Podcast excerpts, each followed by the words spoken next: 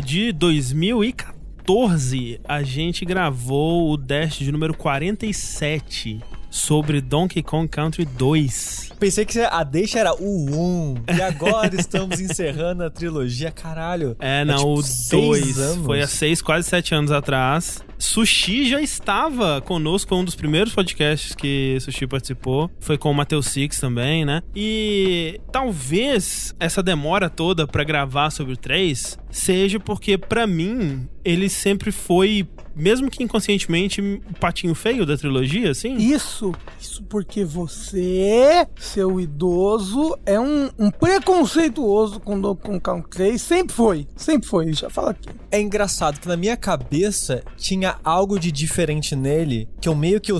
Não é que eu não gostasse dele, mas eu separava ele um pouquinho do 1 e o 2. Que tipo, ah, tem o 2 e o 3. Tá ali o 3, sabe? Porque ele tem uma vibe diferente, né? Que a Ah. gente vai falar aqui. Mas hoje em dia eu vejo ele um pouquinho diferente. Eu acho que ele é um patinho feio por conta do contexto. Tá ligado aquela cena do Velozes e Furiosos 5, no qual o Vin Diesel tá trocando soco com o The Rock? e aí você olha pro Vin Diesel e fala: Nossa, ele é mó fracote, eu acho que ele parece eu. Porque perto do The Rock ele parece um homem sem músculos. Aham, aham. Eu acho que esse é o problema. Eu acho que o problema é que Donkey Kong Country 1 e 2 são os músculos do The Rock.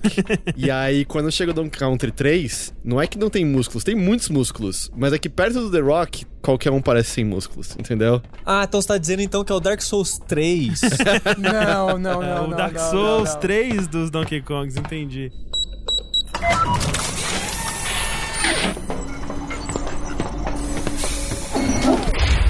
Eu sou o André Campos eu sou Eduardo Sushi. Eu sou Rafael Kina. Eu sou Heitor De Paula. e esse é o centésimo trigésimo primeiro Dash Podcast no Jogabilidade.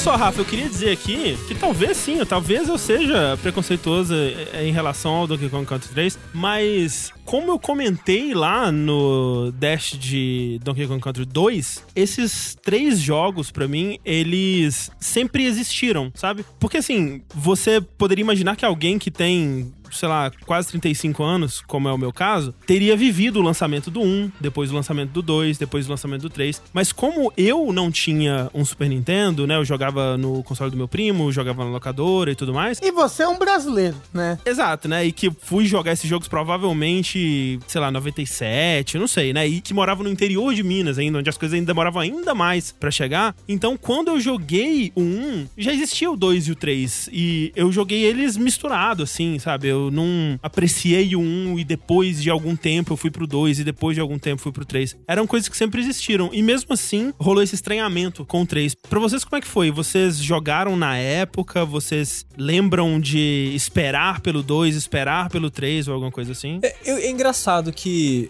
pro Super Nintendo, pra mim, na minha mente de criança, parece que eu joguei ele por metade da minha vida. Mas foi tipo, acho que dois, três anos só que eu tive ele até ter o PlayStation. Hum. Na época era metade da sua vida, esses dois, três anos. É. é, porque eu ganhei o Super Nintendo em 95, se eu não me engano, quando eu tinha 6 anos. E eu acho que em 98, no máximo 99, eu já ganhei um PlayStation. Hum. Então eu não fiquei tanto tempo com o Super Nintendo. Então eu tenho meio que a mesma experiência que você. Eu meio que já conheci os Donkey Kongs tudo de uma vez em locadora. Uhum, Ou com meu pai comprando aos poucos, assim, trazendo meio, meio que sem nem eu conhecer o jogo e tal. Então eu tive meio que essa mesma experiência de ir meio que tropeçando nos jogos, até acho que em fora de ordem entre eles mesmo. Acho que o 2 foi o primeiro que conheci, depois o 1, um, depois o 3. E a minha experiência com o 3 é um pouco diferente também, porque eu tinha o cartucho do 2 e do 3. Do 1 eu não tinha. O meu do 2 salvava. O do 3 não salvava.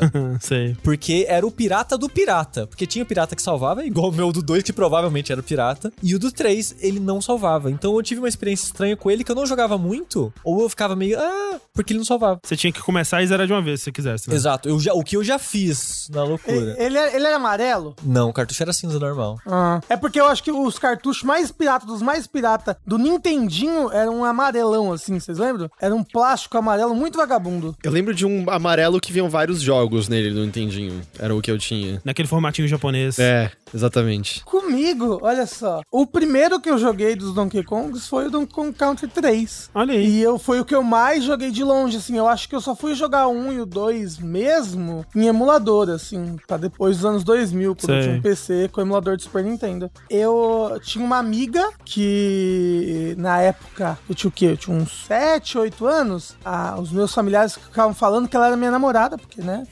Tem que forçar a heterossexualidade na criança. E aí a gente comprou essa história. Ai, somos namorados. E ela tinha a fita do Donkey Kong Country 3, que é do irmão dela, sei lá. E a gente ficava jogando muito lá no interior de São Paulo, em Cordeirópolis, que ela morava. E eu ia às vezes passar as férias lá em Cordeirópolis. Ver sua mina lá em Cordeirópolis. É, uou, deixa eu ir lá visitar a minha mina, Dixie.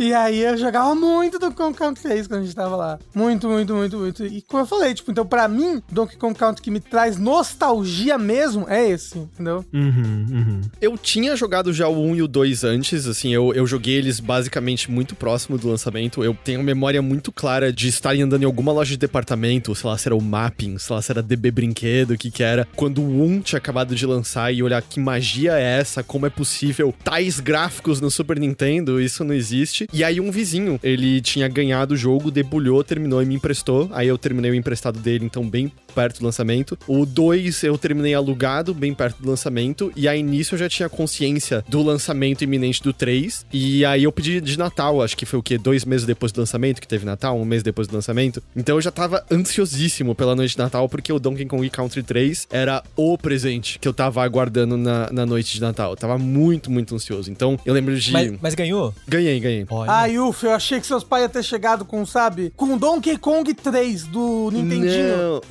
o meu pai, ele sempre foi muito ligado em, em videogames. Ele jogava, eu jogava muito Nintendinho com ele, ele ficava descobrindo manhas, assim. Eu, eu tenho memórias de meu pai terminando contra um e dois só com três vidas, memorizando Caraca. posicionamento e coisa assim, de acordar. Eu, aliás, acordar não, de eu estar sentado do lado dele jogando, e aí de repente ele olhar no relógio e falar: Ok, são cinco da manhã, eu tenho que dormir porque em uma hora eu tenho que trabalhar. Você vai pra sua cama e não se mexe pra sua mãe não saber que você tá acordado até agora. então ele sabia, sabe? Ele não confundia, ele sabia o que era um novo console e coisas assim. Sim, que legal. Então, assim, eu tava muito, muito animado. Eu, eu tinha noção já, sabe, o que era Nintendo 64, eu tava lendo nas revistas, mas não mudava o fato de que eu tava muito animado pra aquele jogo, porque era o, o novo Donkey Kong, era o que eu queria jogar. Então, eu aguardei muito ele, muito, muito. É, os lançamentos foram bem próximos, né? O Donkey Kong Country 1 foi em 94, daí 95 o 2 e aí no final de 96 o 3, né? E assim, eu queria saber principalmente do Heitor e do Rafa, porque eu e o Sushi já falamos a exaustão sobre isso. Eu em dois outros Dash Sushi no, do Donkey Kong Country 2, mas existia muito um papo na época e hoje em dia ainda, né, de que esses jogos eles chamavam muita atenção, como o Heitor falou, pelo gráfico, pela parte técnica, música e tudo mais, mas que eles não tinham tanta substância assim, né? E é algo que eu, né, discordo com muita veemência, porque estão entre os, os meus jogos de plataforma favoritos até hoje, aqueles jogos que eu sinto que pode passar agora quanto tempo for, sempre vou voltar e me sentir em casa ali, me sentir confortável jogando alguns dos jogos com melhor design de fases que eu já joguei na minha vida. É, vocês acham que esses jogos têm algo de especial sobre eles? E, e se sim, né? O que, que você acha que é essa coisa que faz eles resistirem até hoje? E a gente tá falando do 3 aqui em 2021. Eu acho que sim, a parte de arte dele, a parte da arte não só visual, como a música, são muito impressionantes até hoje, porque eu joguei os três muito recentemente, esse ano, né, inclusive, em live, né, então, tipo, começava uma fase, aí, tipo, você viu um monte de gente, nossa, caramba, que fase bonita, nossa, essa música é muito boa, meu Deus, isso nos três jogos, assim, sabe? Uhum. É, a arte dele realmente chama muita atenção, é muito bom, mas além disso, jogando eles agora, o level design, o fato de que cada fase traz aquela gimmick nova e diferente, o gameplay é muito bom, é preciso, é gostoso de jogar, as ideias e as maneiras como ele faz, tipo, pequenos puzzles com as mecânicas e uma, a maneira que ele esconde os bônus e os segredos. Tipo, ele, ele realmente é um videogame muito bom, muito gostoso, muito confortável, sabe? Eu rejoguei o primeiro há não tanto tempo atrás, porque eu comprei o, o Super Famicom Classic, que é um dos jogos lá. E o primeiro, eu até entendo um pouco a crítica de que as fases dele são um pouco mais simples do que a minha memória me dizia. É, ele é mais cru, Né? É, mas ao mesmo tempo foi o primeiro, né? Eu acho que existe um, um certo perdão a ser dado ali. O 2 e agora o 3, tendo acabar horas atrás, foi eu, eu vi os créditos falarem, me soa meio insano dizer isso, porque a variedade é tão absurda, é tão, tão absurda. E é engraçado que na minha memória, o Tropical Freeze eu lembro de ficar boquiaberto com o fato de que existiam fases com mecânicas e visuais únicos que eram secretas e escondidas. E eu falava, nossa, que ousadia é essa da Retro ou botar, sabe, numa fase que a maior parte das pessoas não vê algo único. E o 3 tá lotado disso. Sim. O mundo opcional, cada um deles, tipo, a última fase é um foguete lá que, tudo bem, talvez não seja a coisa mais legal do mundo, mas só tem ali, não tem nenhum outro lugar. A fase com os barril metálico na sua bunda o tempo todo, sabe? É uma puta ideia boa e só tá lá, assim. Então tem muita substância. Eu, eu arriscaria aqui perdão, sem querer sair muito numa, numa, tangente, que é, é muito mais um ponto de vista de quem na época já tava muito mais com o pé no que estava por vir no futuro do que. Eu sinto isso também. É, é. eu também acho. Teve um episódio que o Frank Cifaldi participou do Retronauts, que eles estão mencionando. Eu tô tentando agora lembrar qual é o jogo. Eu acho que era justamente o Earthbound que notoriamente, né, vendeu muito mal nos Estados Unidos, mesmo tendo a caixa. E ele menciona de um aspecto da história que às vezes fica de fora quando você não pega como era a cobertura na época, que se você abre várias revistas da época, uma coisa recorrente na cobertura era só meio tava todo mundo muito animado pro Saturn, que já tava na mão da galera de jornalismo. Tava todo mundo muito animado com PlayStation, tava todo mundo animado com 3D, polígonos e tal. E a questão é, não importa que jogo fosse aquele, tipo, não importa o quão incrível fosse o Mother, aquelas pessoas que estão né, na crista da onda do novo, do que está por vir, nunca dariam naquele momento a atenção necessária para aquilo. Sim. Eu acho que o Donkey Kong Country 3 é exatamente a mesma coisa. O, o Nintendo 64 já tinha saído, ou tava saindo junto dele. É... é, o 3 saiu alguns meses antes, né? Antes. É, tanto que no, no Donkey Kong Country 3 tem um Nintendo 64 ali sendo jogado pela sua avó. e se você. Eu, eu não lembro se é tipo num, num dos últimos save points, ou se é só no save point do mundo secreto, mas fica tocando a música do Mario 64. Sim, um remix que o David Wise fez. É, um remix do Mario 64 da sua avó ali jogando, sabe? Sim. Então eu, eu sinto que ele é muito mais uma vítima disso, sabe? De. Sim, e eu, eu vi muito desse fenômeno, assim, porque eu acho que aqui no Brasil, principalmente, como a gente. Ainda hoje é assim, né? A gente tá atrasado em é, gerações, né? Então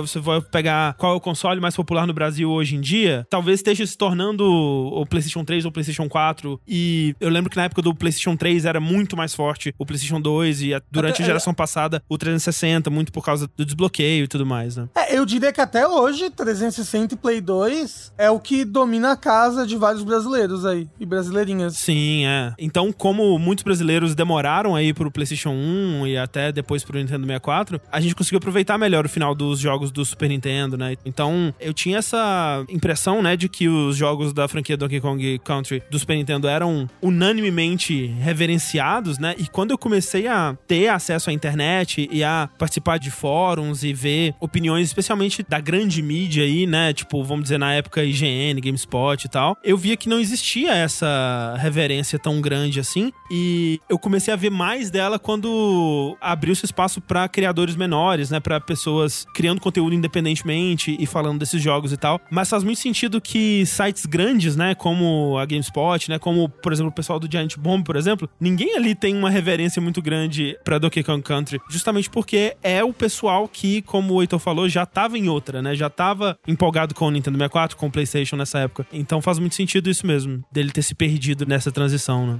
Eu devo ter comentado isso no Dash Donkey Kong Country 2, mas igual o André, na minha bolha ali da locadora, das pessoas que eu conhecia, Donkey Kong Country era tipo o jogo de plataforma, que as pessoas mais gostavam, não paravam de falar, e foi assim que foi conhecer, na verdade, porque os meus amiguinhos de locadora amavam, por algum motivo um especificamente, que eu acho o pior dos três, mas... Engraçado, eu acho um pior dos três também, mas eu ainda acho ele um excelente jogo. Sim, é muito bom. E ele é o emblemático, né? Ele foi o que marcou, assim, eu acho que... Sabe, eu, eu diria que Mario 1 é pior que o 2 e que o 3. Mas é Mario 1, tá ligado? Uhum. Mas é Mario ah, 1. Sim.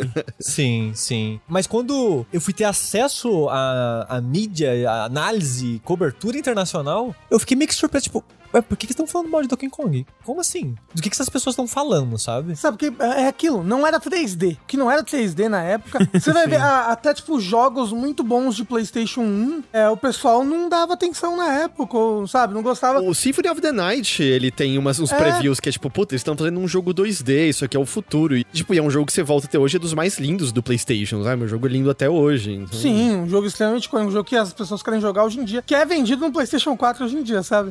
Mas é aquilo, na época, putz, não é 3D, kkk, que bosta. Engraçado que a transição da geração do PS3 pro PS4 e agora do PS4 pro PS5 não teve tanto isso, né, de ignorar. Porque acho que teve tanto relança, é, lançamento conjunto, né, nos consoles, que eu sinto que a gente não tem mais esse. Me parece, pelo menos, que a gente não tem mais esse desdém pra jogos da geração que passou. Mas é porque antes, essa geração foi muito disruptiva. Porque realmente você adicionou uma dimensão a mais nos jogos, né? É, jogos que eram só jogos em 2D, e aí de repente, caralho, agora é 3D? O que é isso? Sabe? Eu estou andando para o fundo?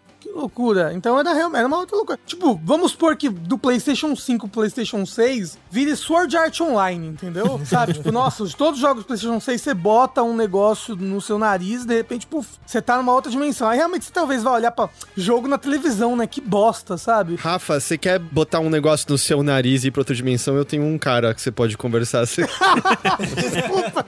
Prefiro muito mais dar o meu Cocaine Station aqui.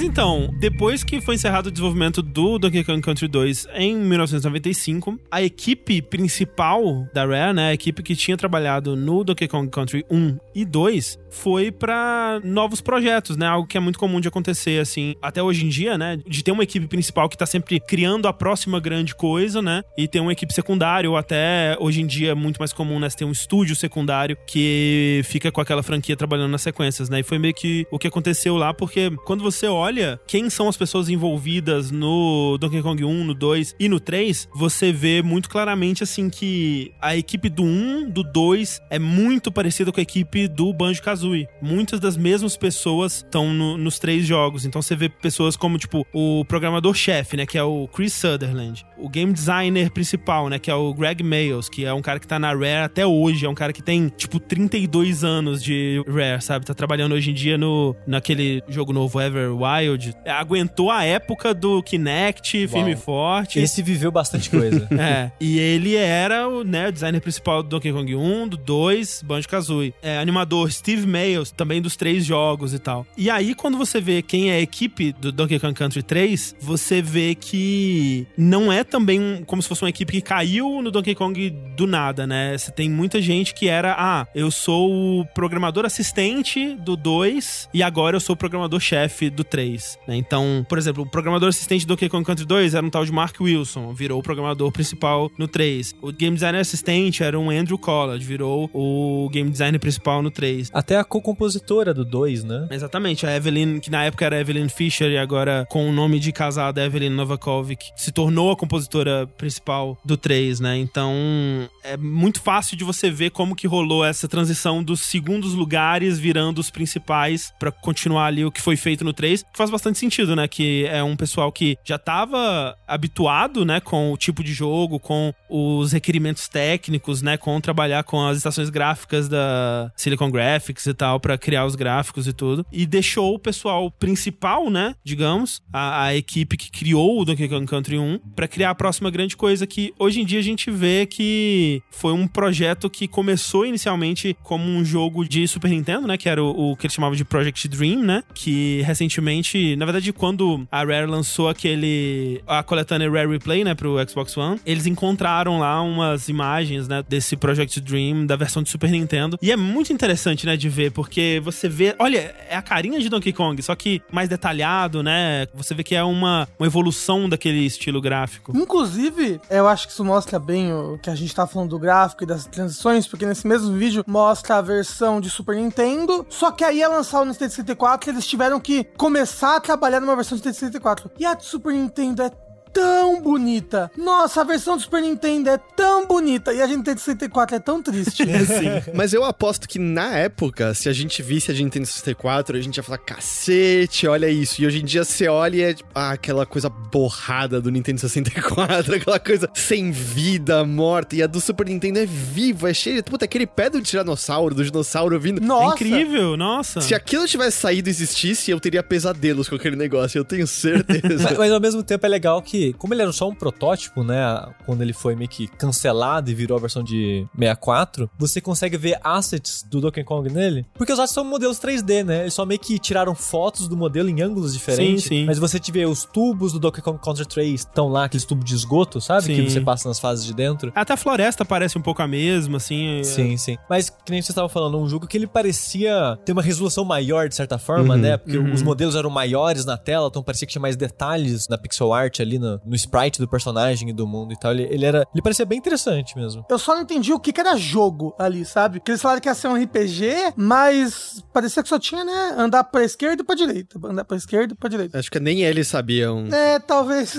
Tanto que, né, depois esse moço com uma espada virou um urso com uma galinha nas costas. Então, realmente. E é legal que o moço já tinha, já era uma Kazooie, né? Ele tem um cabelo ruivo, vermelho, espetado, tipo as penas da Kazooie já na cabeça. É, sim. É engraçado, né, que quando você vai vendo como que as coisas foram evoluindo e, tipo, ah, eles começaram fazendo essa coisa que era pra ser um RPG, né, um RPG de ação, talvez, eles chegaram a fazer o protótipo do Super Nintendo que tinha, ah, batia com a espadinha e tal. Parecia bem merda, né, mas, tipo, protótipo, né, então é, não dá pra saber como é que seria realmente. E aí depois vai evoluindo, né, pra essa coisa de, ah, vamos explorar uma ilha, e aí tem uma temática meio pirata, né, eles criam um personagem pirata, e você vê que, putz, será que daí tá a vontade deles de fazer um jogo de pirata, né, que só foi se concretizar com o Sea of Thieves lá na frente e tal. E ao mesmo tempo tem a fase com a temática de pirata no Banjo-Kazooie, né? Treasure Trove Cove, a segunda fase, pega elementos ali. Pois é, pois é. Mas a parada de pirata veio depois, né? Porque ele era pra ser é meio conto de fadas. Sim, não, é veio depois, é, né? é, o pirata é a versão de 64 porque eles queriam pra um público mais adulto. Não, e é louco que depois eles fazem um Banjo Kazooie meio 2.5D, e aí eles veem Mario 64 e falam, putz, nossa, e eles mudam, né? Mas eu achei tão legal aquela versão 2.5D do Banjo Kazooie. Ah, mas parece todo jogo de plataforma ruim do PlayStation, aquele Banjo-Kazooie 2.5, né? Ô, ô, ô, ô, parece mesmo. Pô, você vai falar mal de Clonoa na minha cara? Eu, assim? é, eu vou falar mal de, de. Pandemonium. Puta, pior que eu vou falar mal de Clonoa, mas eu vou falar mal de Pandemonium, vou falar mal de Croc. Mas Croc é 3D, né? Mas é, vou falar mal Croc de é Croc. 3Dzão. Ó, mas Pandemônio é meio merda mesmo. Antes Croc fosse 2.5D. É, o negócio do Croc é que ele tem movimentação de tanque num plataforma.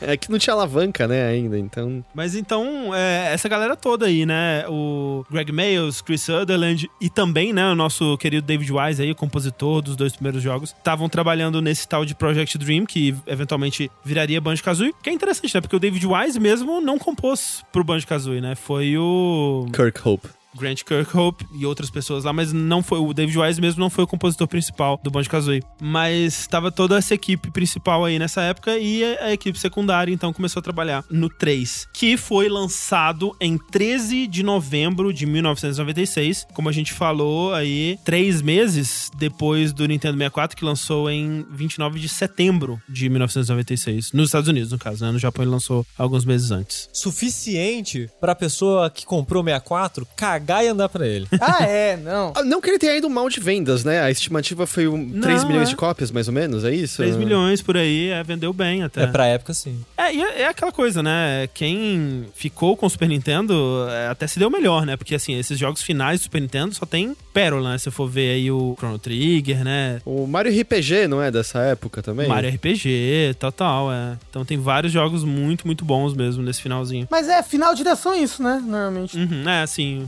alguns dos melhores jogos. É, o pessoal já sabe mexer muito bem com hardware. É aqueles projetos que demoraram muito tempo pra sair, às vezes, e saem no final da geração. São os polos máximos, né? Ou é umas coisas muito boas que estão explorando o hardware ao máximo, ou é a tralha da tralha da tralha que a galera tá tocando ali. É verdade. Então, Donkey Kong Country 3, eu admito que eu só fui entender da lore, né, desse jogo, agora, preparando pro podcast. Porque, assim, ao contrário do 1 e do 2, que tem pelo menos um gostinho pergaminho, né, do que que aquela aventura no começo. No primeiro tem aquela ceninha, né, que você entra na caverna e você vê que as bananas do Donkey foram roubadas e tal. E ah, ok, eu entendi, né? Quando você vai enfrentar os chefes, você vê que, né, ah, o chefe está guardando uma pilha de bananas e tal. Então você, ah, ok, ele está recuperando as bananas dele. E aí no 2, né, tipo, se você souber ler inglês, tem aquele pergaminho, né, que conta, ah, eu capturei o Donkey Kong, você nunca conseguirá salvá-lo e tudo mais, né? E é uma missão de resgate. E no 3 não tem nada, né? Você já chega ali, pulando a, a cachoeira, montanhinha, montanha,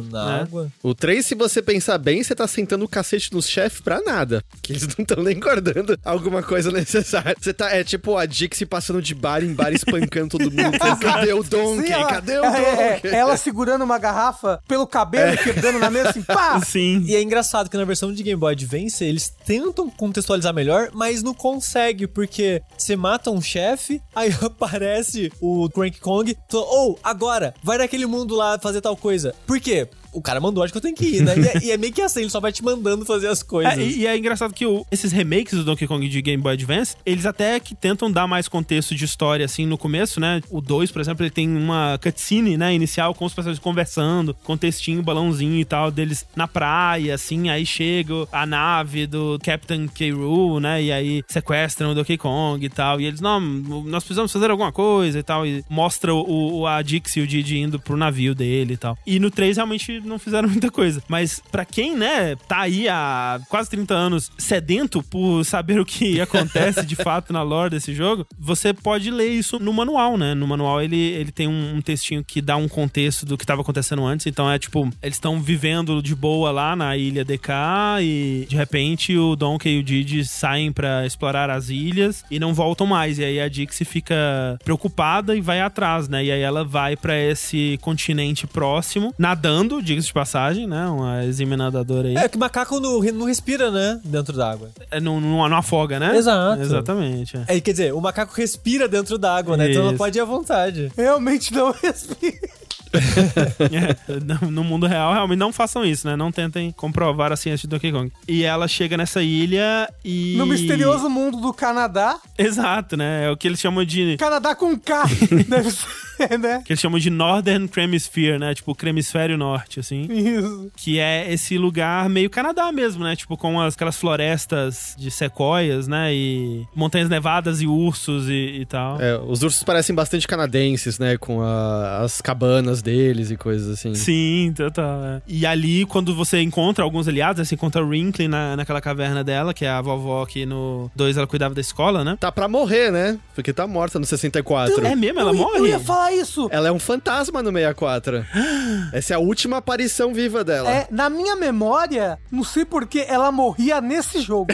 tipo, no começo do jogo ela tá viva, e aí, tipo, quando você vai salvar pela última vez, ela já é um fantasma, alguma coisa assim. Caraca, ela se sacrifica, né? Ela pega uma bomba e vai correndo. É, assim. enquanto eu jogava em live, tem um momento que ela dorme, né? Ela tá jogando videogame e ela dorme. Eu falei, puta, morreu. Caralho, minha avó foi jogar Mario 64 e morreu. Puta que pariu. Eu fiquei meio em choque, assim, mas ela tava viva, ela tava só dormindo mesmo. E é triste o retcon que fizeram com ela, né? Porque ela vai, tipo, ela aposenta da escola e vai viver a vida em paz na caverna dela jogando Nintendo 64. Na versão de GBA, ela vai cuidar dos pássaros na caverna. Ela vira arqueóloga. Tipo, pô, deixa a véia descansar. Mas às vezes a arqueologia era a paixão dela esse tempo todo, né? Você tem um ponto. E ali ela te manda pro Funky Kong, que agora tá cuidando de uma cabaninha de barcos ali, né? E o Funky Kong é que te apresenta o tal do Kid Kong, né? Que é o co-protagonista do Donkey Kong Country 3. E que eu acho que é um dos grandes motivos de várias pessoas não gostarem tanto do Donkey Kong Country 3. Acho justificado. Ah, mas assim, então já que você disse isso, André,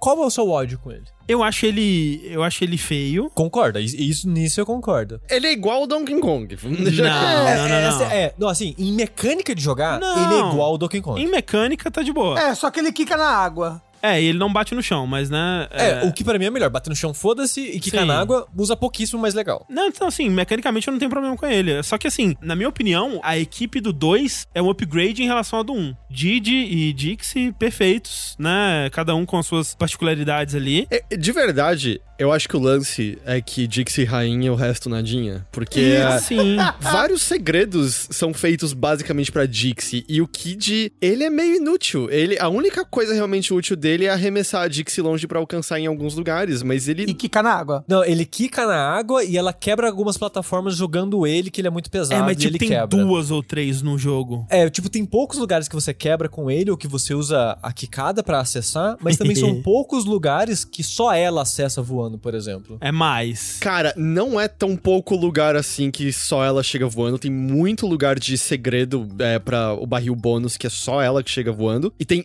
uma fase no jogo inteiro que você precisa quicar na água. Tanto que. Duas. Ah, Duas. São duas fases. A fase de fugir da abelha tem umas duas, três coisas que você só acessa quicando. E tem um bônus na segunda, terceira fase, no primeiro mundo, que você também acessa quicando. É, dá pra você acessar quicando e o jogo te mostra que é isso que ele quer que você faz, mas você não precisa. Você consegue chegar lá voando com o cabelo da Dixie também. É, porque eu, eu, tipo, tinha pego tudo e faltava só esse bônus da fase das abelhas Time Trial lá. E eu, tipo, Aham. mano, que.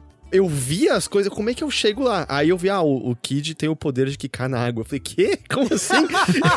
eu, eu fiz tudo que dava pra fazer, de onde vem esse poder? Aí eu fiz e consegui. Eu não fiz nenhuma outra fase do jogo inteiro e eu peguei o 103%. E não tem tutorial daquela porcaria daquele quicar na água. É, não- então não tem. Mesmo no manual eles não falam sobre isso, é bizarro. Tipo, eles falam assim, ah, ele pode quicar na água, mas eles não falam como e tal. E, tipo, o máximo que o jogo faz é colocar as bananinhas, né? Ele coloca a bananinha, tipo, ah, pra você pegar essas bananas em ordem, você tem que, né, vir aqui e alguma coisa acontece aqui que você volta, né, fazendo um outro arco. Então, tipo, te dá essa ideia. Mas, assim, eu nunca soube. Quem me ensinou isso foi o Sushi. E, como, e é a única fase do jogo que precisa, então é, é muito largado ali, assim. Tipo, ele. É. A Dixie é muito superior. A Dixie é muito, muito superior. É, né? eu acho que não vai ter discussão de quem é o melhor personagem aqui. Eu só queria dizer que eu acho muito legal o que tentaram fazer com ele, o problema é que usaram muito pouco. É, É, essa, então. essa é a minha crítica. Mas aí chega Aí, sendo mais sabe? decepcionante ainda, porque. Não, não, eu acho que o design do Kid Kong é muito ruim. Aquele macacão que o pé tá sobrando pra caralho. Aham. Quem que consegue usar aquilo tudo de pé naquele macacão? o macacão. É, aquele macacão num macacão e que fica sobrando aquele tudo de pé. Primeiro, que eu não, eu não sei porque todo vídeo americano que eu vejo, as pessoas ficam, caralho, ele tem um dedo gigante torto que vai pra fora. Não, óbvio que tá sobrando pano. Isso, isso é claro, as pessoas são burras. É, eu acho que isso é claro, mas é maricano, por isso que eu já deixei claro aqui também.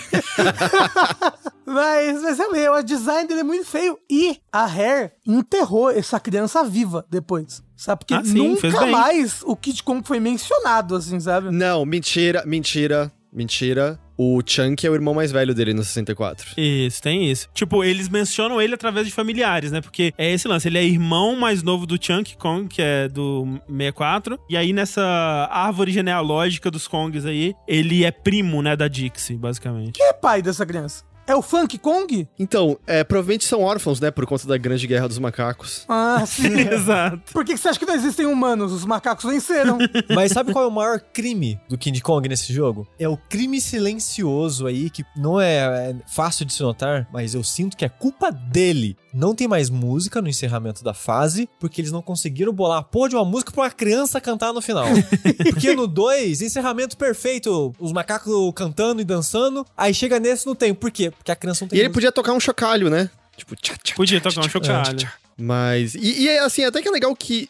Existe a tentativa de diferenciar um pouco, porque o Digi é meio parecido com a Dixie também, né? Os dois são rapidinhos, ela tem o sim, cabelo. sim. E ele tem o lance de, tipo, ah, se ela arremessa no chão, ele é pesado, ele, ele pode quebrar algumas coisas, ele supostamente tem o quicar na água, ele pode matar o- os bichões grandões, mas eu acho que as fases não pensam nisso no geral, elas são muito mais Não. direcionadas pro cabelo. Tipo, o máximo, assim, que tem é, de diferença, que é meio que a- uma das grandes diferenças também entre o Didi e a Dixie, é o, o jeito que eles seguram barris, né? Que a Dixie, ela segura pra cima e tanto o Didi quanto o Kid seguram pra frente, né? E arremessam num arco diferente também, e aí certos chefes vai ser mais fácil com o Kid, certos chefes vai ser mais fácil com a Dixie e tal. Eu acho que, na prática, essa é a maior diferença entre eles. Mas vou dizer que na época do jogo é 96, né? Então eu Isso. tinha meus 10 aninhos, eu achava o design do Kid mó legal. eu achava mó legal o bebezão com o macacão sobrando ali, eu achava super divertido. A única coisa que eu acho legal do Kid é que quando ele morre, ele perde, ele cai no chão, ele dá um grito muito satisfatório, assim, de raiva. Ah! E ele bate, ele fica. Ah! é bem legal mesmo. Eu acho uma das coisas mais chatas dele, que eu odeio criança gritando. E outra coisa, assim, que é, eu acho que é a influência do Kid aí, é aquela tela de game over, que eu achava muito triste quando eu era criança, que é é uma tela de game over, assim, que mostra o Kid num berço e a Dixie no fundo, meio que, sei lá, eu não sei qual que é a implicação disso, que agora que eles foram derrotados pelos Kremlins... Eles estão de é, castigo. é, eles estão de castigo, ela vai ter que cuidar dele numa creche. Ela foi relegada ao lar. Ela vai ter que cuidar de casa. Exato, ela virou uma dona de casa, sei lá. Então é isso, né? Então eu- o Kid e a Dixie estão em busca do paradeiro de Donkey e Didi e eles vão sair dando porrada em geral pra descobrir onde eles estão nesse Canadá dos macacos aí. E eu acho que logo de cara, André, uma das maiores diferenças do Donkey Kong Country 3 pros outros dois anteriores é a temática do ambiente que você tá, né? Uhum. Porque eu acho que o 1 e o 2 é meio que parecido, o ambiente, né? Você acha? Eu- É, o 2 É, é, eu não pirata acho, não. no começo. é. Ah, mas o, o 1 também lembra um pouco. O final é pirata, por exemplo. Do 1. Ah, o, o último chefe, mas é daí que parte o 2, entendeu? O 2 ele vai do final do 1, um, né? Até uma conexão legal, assim. Mas durante o 1, um, ele, tipo, é aquela coisa mais selva tropical, né? Templos, cavernas e tal. O 1, um, como a gente falou, ele é até mais cru, ele não tem muita personalidade na temática dele. Então a caverna, ah, é uma caverna, né? Ah, a floresta, ah, é só uma floresta. Faz d'água, ah, é só uma fase d'água. O 2, ele já coloca muito mais personalidade. A fase d'água é, ah, é um navio afundado, né? A, a caverna vai ser uma caverna de cristal, Colmeia de né? Ou uma colmeia, né? E assim, o 1 até já tentava ter certa variedade, né? Uma das primeiras cavernas do segundo mundo tem o lance de botão on e off, que os inimigos ligam e desligam. Não, sim, mecanicamente, sim. É, é. em questão de mecânica, o 1 tem bastante variação de uma fase pra outra. Mesmo que seja a mesma temática, ah, é templo. Ah, mas esse é um templo que o, fica uma bola gigante, um rato na bola gigante te perseguindo. É um inferno essa fase, né? Puta merda. é mó legal. Agora, eu não sei, mas eu sinto que o 1 e o 2, pelo menos, tem um visual, tem alguma coisa que eles são mais conectados entre si do que o 3. Eu acho que o 3 é muito diferente tematicamente dos outros dois. É, eu acho também. É engraçado a gente voltar pra isso, porque é meio que olhar por um sentimento de que. Quando você é criança, você sabia que tinha alguma coisa diferente ali. Você só não sabe o quê.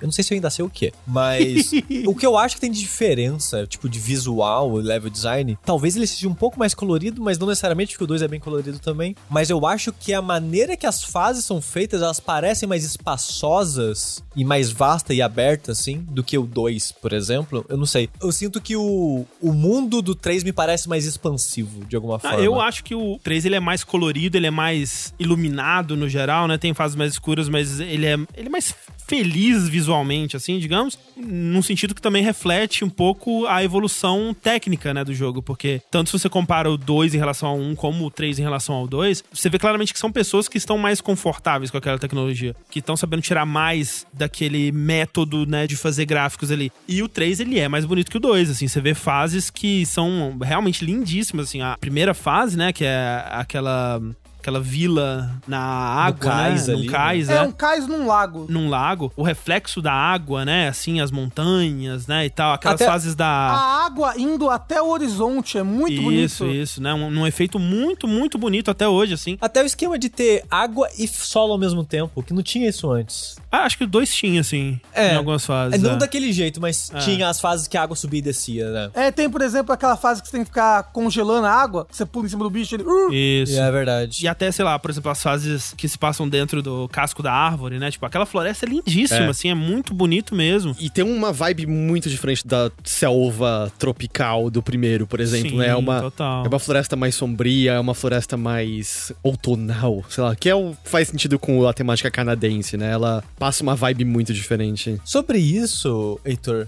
vocês também sentem que o jogo, no geral, ele parece um jogo meio triste? Eu acho que isso vem pela música. É. Você acha que vem da música? É, eu diria que a, a música dele é mais melancólica em vários momentos, assim. A música da água é mil vezes mais melancólica do que a da água dos outros jogos, por exemplo. Mas, mas ele passa uma vibe meio seis da tarde do domingo, sabe? Não é aquela tristeza grande. Foi um bom dia, mas você vai ter que acordar pra ir pra escola no dia seguinte, sabe? Aham, É um pouco essa vibe, eu acho que ele passa de vez em quando. Mas isso da temática do jogo é algo que a gente até tava comentando enquanto a gente jogava, né? Que eu e o Sushi jogamos em co-op em live. Tipo, realmente, o 1 ele é mais cru, mas ele tem essa temática, ah, ilha tropical, né? O 2, muito claramente temática pirata, né? E, E parque de diversões fantasma assombrado. é, mas mesmo, né, quando você vai avançando assim, né, tipo no, ah, o mundo dos fantasmas lá, tem o fantasmão que te persegue na montanha russa, É um pirata. mas é um fantasma pirata, né, e tal. Tipo, ele tem muito da coisa do pirata, né? E o 3 é difícil de identificar inicialmente assim um tema pro que une ele. Você pode dizer, ah, é, o tema é Canadá, né? E aí realmente embarca ali, né, os ursos e essa coisa da floresta temperada e tal. Mas eu e o Sushi, a gente tava reparando que assim, será que em algum momento a temática do 3 era pra ter sido circo e eles abandonaram no meio? Hum. Porque você tem coisas de circo nele, né? Você tem a Os peixes palhaços são uns palhaços, mas você pensa, ah, é só uma brincadeira com o nome. Mas quando a gente tava jogando, a gente foi vendo que várias coisas poderiam ser reaproveitadas a temática. Por exemplo, elefante. elefante é um animal de circo, né? Elefante. A tenda do Crank, né? Ela é bem. Atenda, o minigame do Swank lá que você enfrenta o Crank, né? É um jogo de circo, assim, né? Uma temática toda de circo, né? É, o urso, de certa forma, também é visto como um animal meio circense, né? Que é É, usado pra também, coisas no circo. É. O chefe da neve, ele parece um palhaço do mal. Eu sei lá, eu fiquei assustado. É um boneco da neve desgraçado. É, mas poderia ter alguma coisa também de palhaço, não sei, né? Mas é porque eles gostam muito de circo no Canadá. Por isso que É por isso. tem um quê de circo. E outra coisa que é muito circense, Rafa, é uma das músicas que você escolheu aí, uma música que te dá bastante nostalgia, né? Que é a música da primeira fase, né? Que, que é Stilt, André? É perna de pau, né? É uma vila na- em pernas de pau, assim. Ah, é, é por isso que é, é uma vila. Que é umas vilas elevadas. E a primeira fase é justamente isso, né? Essa vila elevada em cima do lago, esse cais, esse porto. E essa é a música da nostalgia pra mim. Porque a primeira fase, você criança, você mais demora pra passar a primeira fase que você demora pra passar o resto do jogo hoje em dia. Mas eh, posso falar uma coisa, aproveitando que a gente tá mencionando a, a primeira fase? Eu concordo com o que vocês disseram, que ela tem um visual muito legal, com aquela água indo ao fundo e etc, etc. Ou, oh, mas pra uma primeira fase, que primeira fase bostona, hein? Nossa, eu, eu acho elas legal. Eu gosto da temática dela. Eu fico triste que só tem, tipo, três fases no jogo todo que usa aquele visual. É, eu sinto que ela é tão. Tipo, sabe, pega o primeiro. Você tem lá a selva e tem o.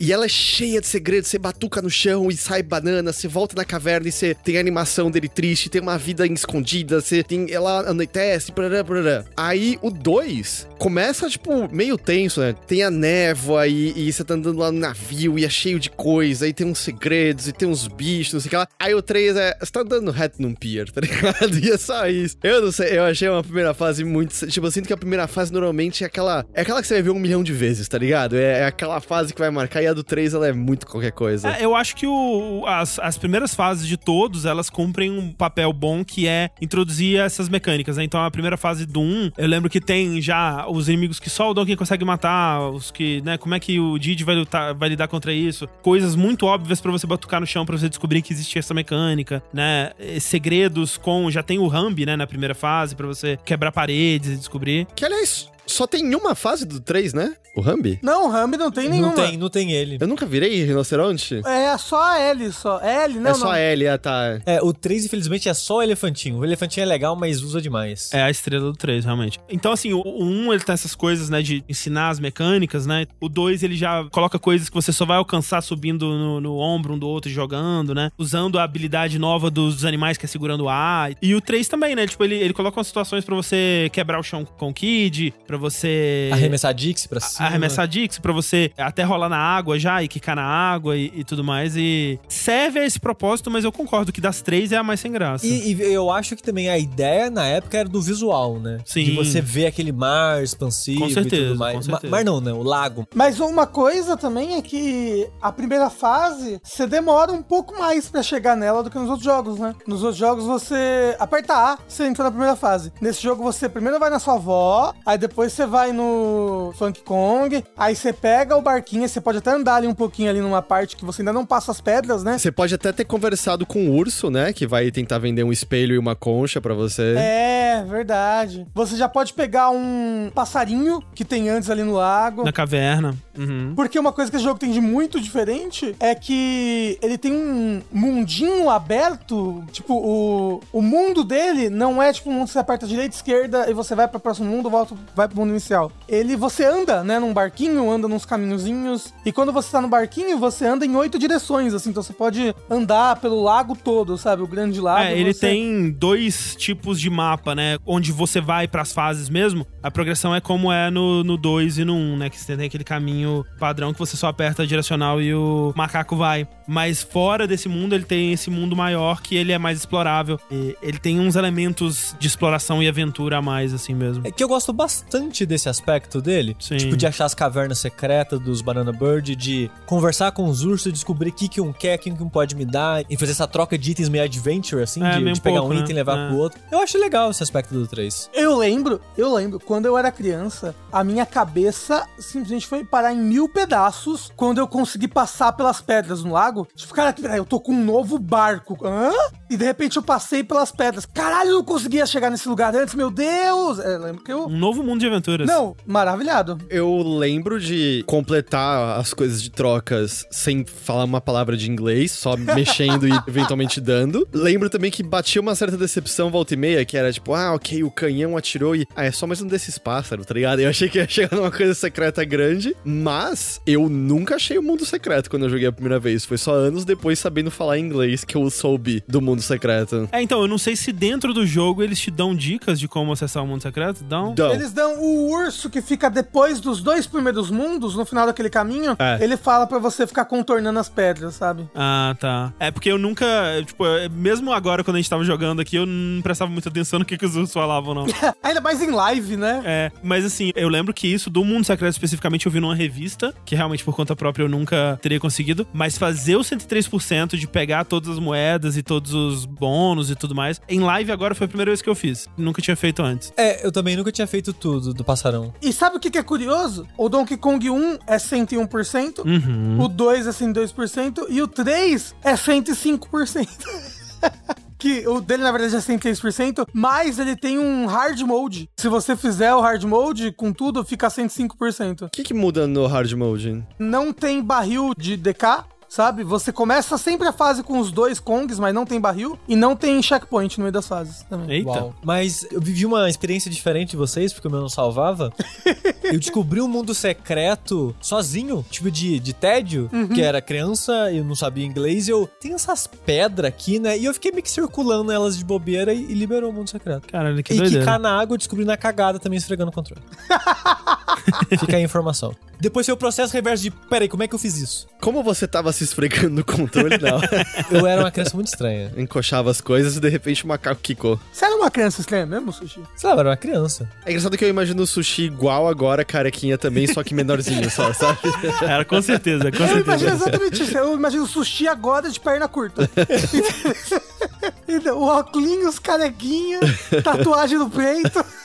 Mas olha só, a gente tá falando das coisas novas, né, que esse jogo tem. Ele tem muitas coisas que são bem parecidas, né, como era no 2, né? O esquema dos bônus é, é o mesmo, né, que você tem agora, você ganha moedas especiais completando esses bônus que vão ser usadas pra avançar no mundo secreto. Você tem dois, acho que em poucos casos mais do que dois fases bônus por fase, né? Eu acho que é sempre dois e tem uma fase que tem um. É, acho que uma fase no mundo secreto, né? Não, o mundo secreto tem alguns que tem três. É, eu, eu, eu acho que é isso. Eu acho que todas as fases têm dois bônus. É, sim. E o mundo secreto, todas as fases têm três, se eu não me engano. Não todas. Eu acho Não? que uma delas tem dois. Eu fiz hoje. Eu acho que é isso mesmo. Tanto que hoje eu tive o Mindfuck que eu não lembrava, que era tipo, ah, eu peguei duas, eu já posso agora. Tira o estresse de procurar segredos em todo canto, né? Posso me concentrar e de repente um terceiro barril. Eu falei, que porra é essa? E aí eu fui ver que as fases que eu tinha passado antes tinha aquela bandeirinha meia bomba, sabe? Que indica que você não pegou todos os segredos. Isso. E aí eu acho que, assim, a última do mundo secreto não tem nenhuma, porque é só o foguete lá. É, e porque você precisa de todas pra acessar ela. É, exatamente. Aí as de antes eu acho que são quatro, não é isso? Aí eu acho que três delas tem três e uma tem dois. Quase certeza que é isso. Ah, pode ser. É, isso é uma coisa que eu gosto no 3 também, que, no geral, a grande maioria das fases tem tem dois bônus e uma moeda DK. Uhum. Porque no 2, o bônus é meio que às vezes tem três, às vezes tem um, e você vai jogando e descobre, sabe? Quando você termina a fase, vê se tem exclamação ou não ali. E a filosofia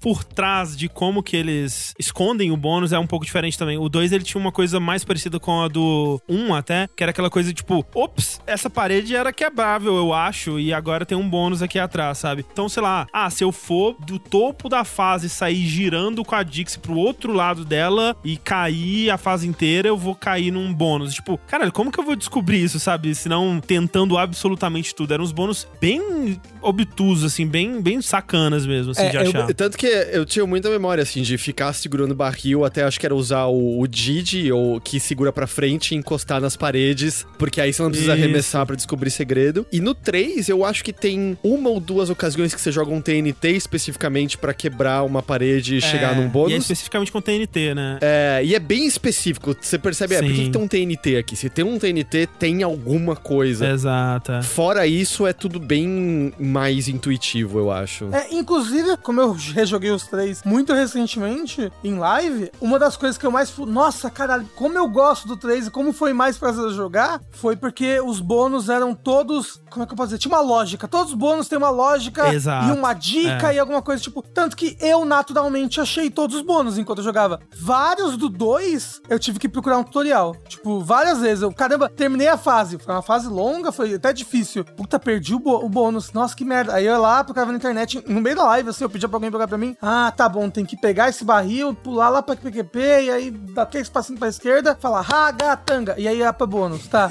é uns bônus muito escondidos, muito assim, tipo. Não, e, e aquele bônus do 2 que tem uma moeda DK dentro do bônus, os caras são muito sacana, velho. É, então, aí, tipo, no 3, tudo tem uma dica, várias vezes o bônus, ele tá visível, mas você não, não sabe como chegar ali. Ou então, tipo, tem, tem uma bananinha ali no canto, tem sempre alguma coisa. É, ele te induz a um jeito mais criativo de usar coisas que você já tá usando. Por exemplo, tem um que você consegue ver ele, a pontinha, a bundinha assim do barril de bônus. E pra você acessar ele, você tem que. Você tá na água com o elefante, né? Com a L. E você tem que pular e aí pular da L, né? Pra alcançar o barril. E é tipo, eu sinto que as soluções do 3, elas são mais criativas, assim, elas são mais de. Enquanto que no 1 era mais de explorar e encontrar coisas super escondidas, no 3 é mais de. É quase como se fossem puzzles, às vezes, ou de ler, né, o game design, assim, tipo, ele te deixa dicas muito mais claras, né, de onde estão as coisas. E eu, eu acho que eles fazem de uma maneira que é divertido de achar, mesmo que não seja difícil de achar. Uhum. Porque, que a gente tá falando, ele sempre tem uma pistinha que vai te incentivar agir com o mundo de uma maneira diferente. E quando você faz, nossa, que divertido, né? Eu fiz disso. Um exemplo bobo disso. É. No primeiro mundo, tem aquela fase que é do galpão, né? E você tem que ir matando os ratinhos que tá girando a, Isso. a rodinha. E eu acho que a- antes de você precisar subir numa roda pra avançar na fase, tem uma hora que você mata dois ratinhos. Aí você fica, hã, e se eu subir nessas rodas? Aí tem um bônus lá em cima. E só depois que a fase vai te pedir pra subir na Uhum, roda pra você uhum. progredir, né? Então, tipo, ele meio que vai te incentivando a fazer essas coisas de uma maneira que eu acho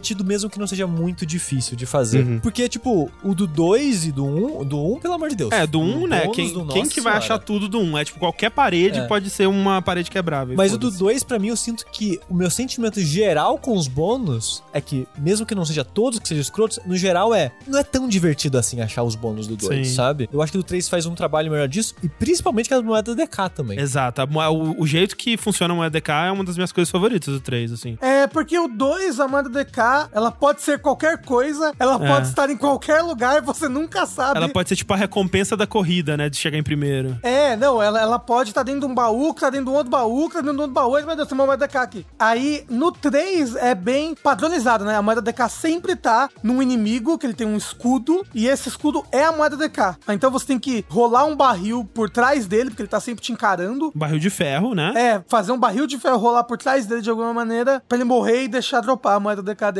O que é, é bacana porque é uma coisa simples, mas eles conseguem várias vezes, tipo, a dificuldade é achar o barril, ou a dificuldade é mandar o barril por um caminho e aí correr mais rápido que o barril pra chegar do outro lado e fazer ele virar pra você. É um pequeno quebra-cabeça, né, muitas vezes, né? É, é, sempre um pequeno quebra-cabeça. Eu acho bem bacana. Tem muitos que são bem simples mesmo, bem diretos, né? E outros que eles inventam essa coisa. Ah, às vezes esse o desafio é levar o barril até ele, porque no caminho vai ter vários inimigos e tal, e vai ser difícil. Outro vai ser, como vocês falaram aí, de. Tem um que é ótimo, né? Que é naquela fase dos barris fantasmas, né? Você tem que rolar devagarinho, pular no barril fantasma pro barril te arremessar pra perto dele pra você chegar antes do barril de ferro. Tem uma no, no mundo bônus que você tem que fazer um caminho de teia de aranha pra um Isso. barril que um inimigo joga e bate na parede, rolar por cima do seu caminho de teia de aranha e aí bater nele. Tipo, é bem, bem bacana. muito esse. criativo. E tem vários que tá aí o motivo principal de eu nunca ter feito 103%, né? Quando eu era criança. Tem vários que eu não sabia como fazer, cara. Tem um que é na, na, naquelas fases das montanhas, né? Que é, inclusive, é na fase que tem o barril de ferro que fica batendo na sua bunda, te empurrando pra cima. Eu acho que a gente fez aquilo na cagada. A gente não descobriu a jeito- o jeito correto de fazer aquilo. Porque é um que o bichinho da moeda ele fica numa plataforma suspensa, no meio, assim, né? Um pedaço de terra flutuando no meio, assim. E você tem que dar um jeito ali do barril chegar até ele. E eu não sei como faz, velho, até hoje. Eu não tô lembrando qual que é esse agora. É, eu não, eu não consigo descrever muito melhor do que isso, mas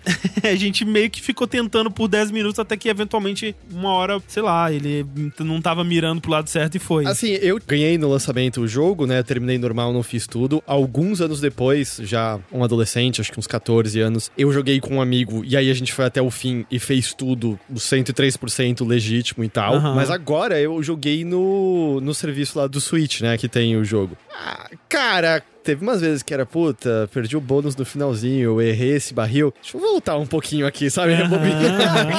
Eu não vou fazer isso aqui tudo de novo. Vamos acertar esse barril dessa vez. E o lance é que a primeira vez que você faz, o que acontece é que não tem como botar a pasta de dente de volta, né? Na, na embalagem. Aí era, puta, errei. Eu vou fazer essa fase inteira de novo? Eu vou dar uma rebobinadinha aqui e acertar esse barril aqui Não, agora? é uma delícia. Olha, voltar no tempo. Hum, Trapacear, que gostoso. É, eu e o Sushi a gente colocava a- o limite de três rebobinadas por mundo. Hum. Aí a gente às vezes gastava os três no mesmo momento, assim, por ganância, às vezes. assim, eu vou te falar que o sushi não usaria. Que os, mas o, Aham. o, o André, ele ficava assim. "Vamos, Mais uma sushi, vamos só uma só mais uma vez? Só mais uma vezinha, sushi? Não, não pode. às vezes, às vezes, quando eu, tipo, escorregava, falava, eita porra, escorreguei, eu voltava? Voltava. Quando eu batia no inimigo sem querer porque eu tava olhando o chat, eu voltava? Voltava também. Tem uma fase específica, que é uma que tem uma mecânica que o barril desce da cachoeira e você tem que pular neles certinho. ah, odeio. Nossa Pior senhora. mecânica dos videogames, É, isso. E tem um ângulo que é muito fácil de você pegar, que se você pula no barril muito embaixo, você pula na plataforma de cima, você escorrega dela e cai certinho pra escorregar de baixo também e voltar um monte.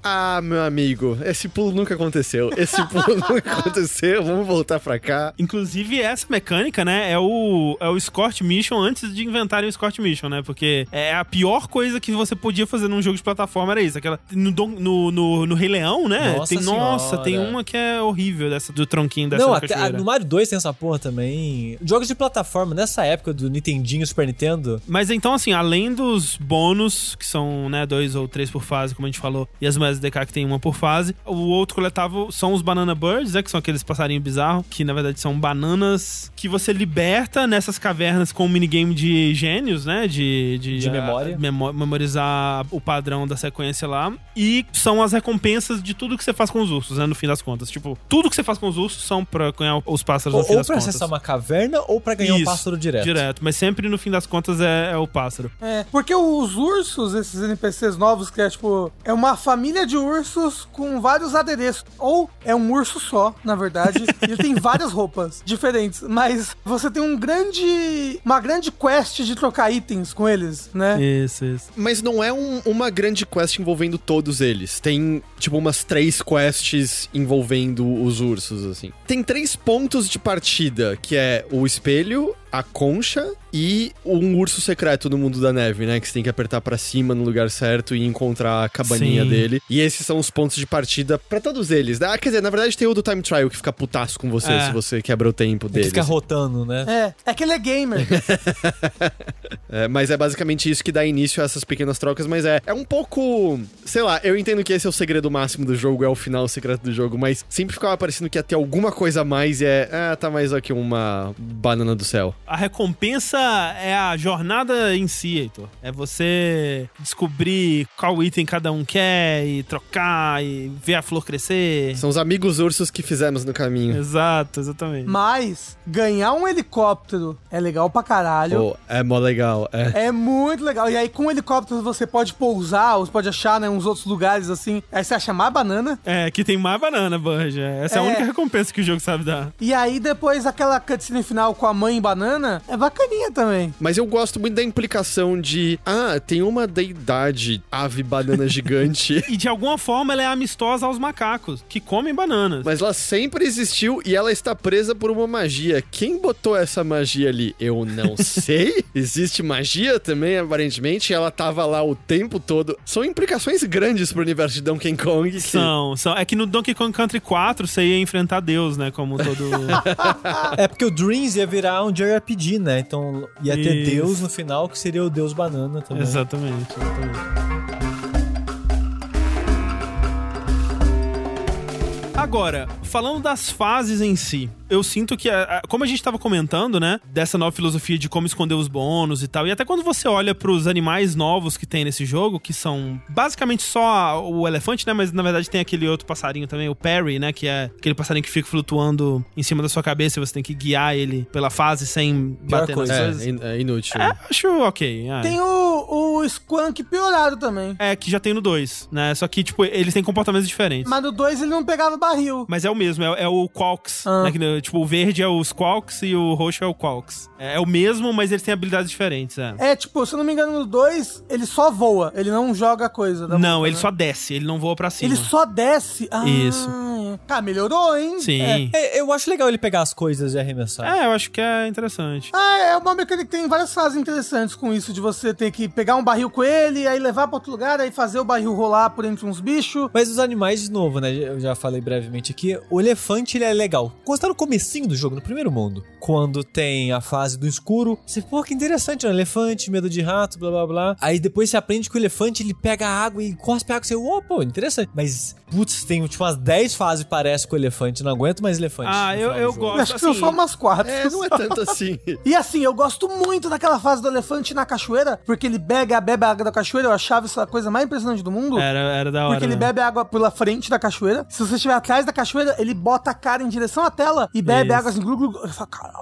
Eu lembro da primeira vez que eu joguei, quando eu cheguei nessa fase do elefante, eu não entendi que as bananas estavam dizendo LR, e eu não sei vocês, mas L e R eram os botões que eu nunca lembrava que existiam no meu controle do Super Nintendo. Eu nunca usava aquele negócio, e fiquei muito tempo pra entender como tomar água, e rejogando agora teve ainda uns 5 minutinhos de pausa, sabe? Tipo, mas que, que botão está eu aperto pra conseguir beber O que água? você quer de mim, jogo? O que você quer de mim? É legal. E eu lembro também de demorar um pouco pra entender, na primeira vez que eu joguei a sacada do Elefante Tem Medo de Rato, e de entender que se ele não tá enxergando, tá ok. O lance é ver na É, então luz. essa é a sacada que demorou pra eu sacar. Tipo, ué, por que, que às vezes eu pulo o rato e às vezes ele fica com medo, sabe? E aí, ah, é porque tá no claro. Se ele vê o rato, ele tem medo. Mas isso tudo, assim, faz da Ellie, né? Que é o, Riley Foe aí, o amigo animal mais complexo, assim, de longe, né? Tipo, de Sim. todos, assim. Porque olha quanta coisa. Tipo, ela tem medo de rato, ela pode segurar barril e jogar na água, né? Tem aquela fase que você tem que posicionar os barris pra criar plataformas. Ela pode Ela puxar pode- barril de longe, com vento. Pode puxar barril de longe, ela pode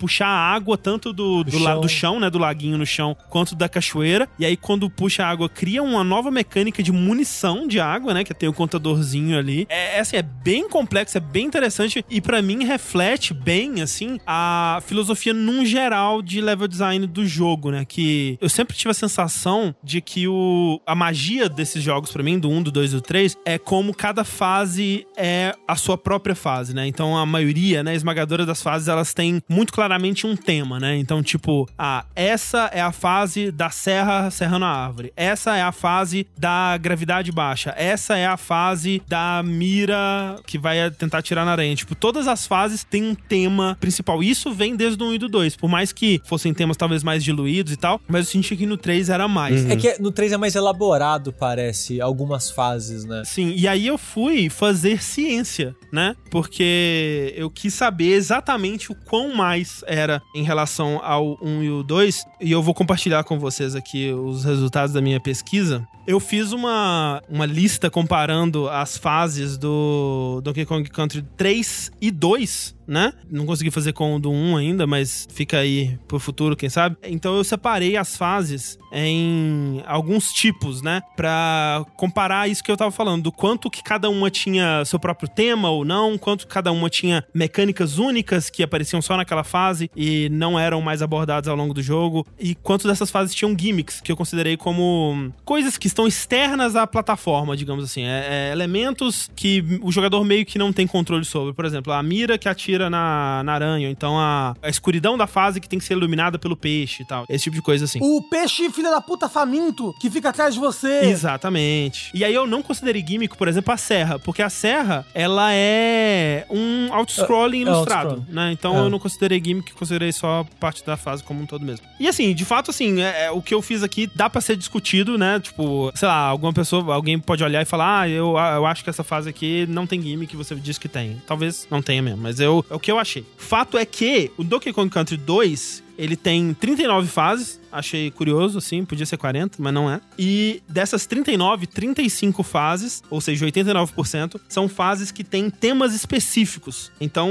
eu tirei dessa lista, por exemplo, a primeira fase, que assim, você pode considerar que o tema dela é ser uma introdução, mas mecanicamente ela não tem um tema, né?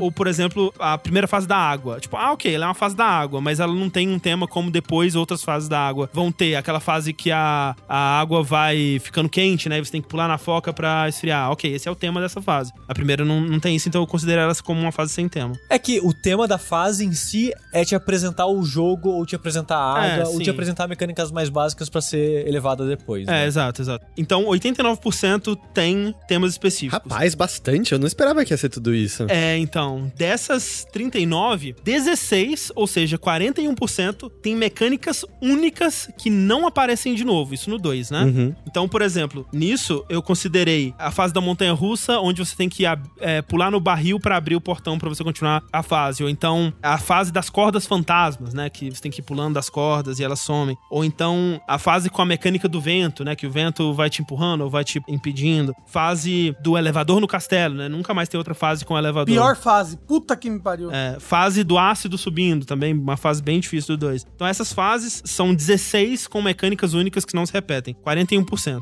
E dessas 39, 10 fases eu considerei que tem gimmicks, que são essas coisas externas à fase. Então, por exemplo, a corrida, a fase da corrida com o na na montanha russa, né? É um elemento que tipo meio que não importa se você só passar a fase, você também tem que vencer a corrida. Essa coisa da mecânica do vento também, eu considerei uma gimmick assim, que tipo é, é algo que tá influenciando a fase além da coisa da plataforma. E é então 25%. Em comparação, então, com o 3, que tem 40 fases, tirando as do Game Boy Advance, que com as do Game Boy Advance seriam 46, mas eu desconsiderei ela, depois a gente fala sobre isso. É, 37 das 40 fases tem temas específicos, então 92% é mais do que no 2. As únicas fases que eu não considerei terem temas específicos foram no primeiro mundo, que são realmente fases introdutórias. Tipo, a primeira, Que são basicamente as fases de cais. é, as duas de cais do primeiro, que tipo, a primeira meio que não tem tema. Depois tem uma outra de cais que ela tem mais coisas na água, assim, e eu acho que é a fase que ele quer que você aprenda a usar o pulo do Kid pra pegar o bônus, mas meio que ela não tem um tema. E depois a fase depois dessa, que é aquela primeira fase da neve, que é meio que apresentando aquele inimigo que desliza nos telhados, assim. É só isso, tipo, não tem Ah, e- nada de especial. E gelo, né? Acho que nessa É, fase já gelo. escorrega um pouco. E aí, olha só, dessas 40,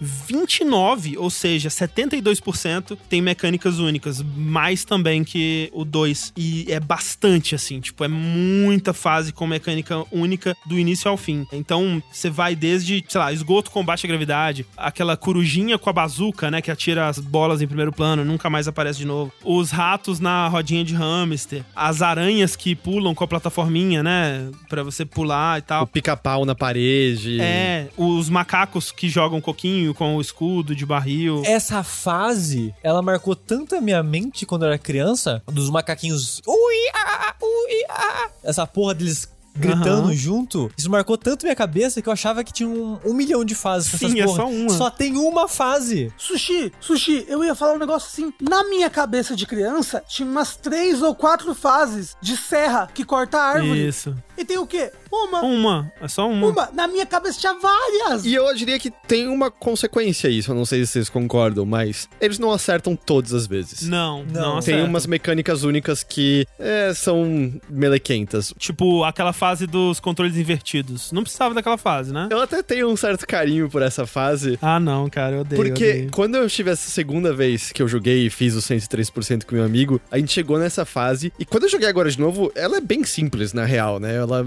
ela foi bem tranquila. Mas essa vez, a gente não passava de jeito nenhum. De jeito nenhum. Até que acendeu a lâmpada e, cara, fecha a janela com o vidro pra esse lado. E aí fechou a janela. e aí a gente jogou com o reflexo na janela, porque aí os controles ficam certinhos. E eu lembro muito dos dois, tipo, caralho, tá dando muito certo, agora a gente tá avançando. E da minha mãe entrar no quarto, eu acho que muito clichê, ela trouxe um lanchinho, sabe? Todd e um sanduíche de presunto e tal. E aí, tipo, o que vocês estão fazendo? E aí tá os dois segurando o controle olhando pra parede, na perspectiva dela. O que que tá acontecendo aqui?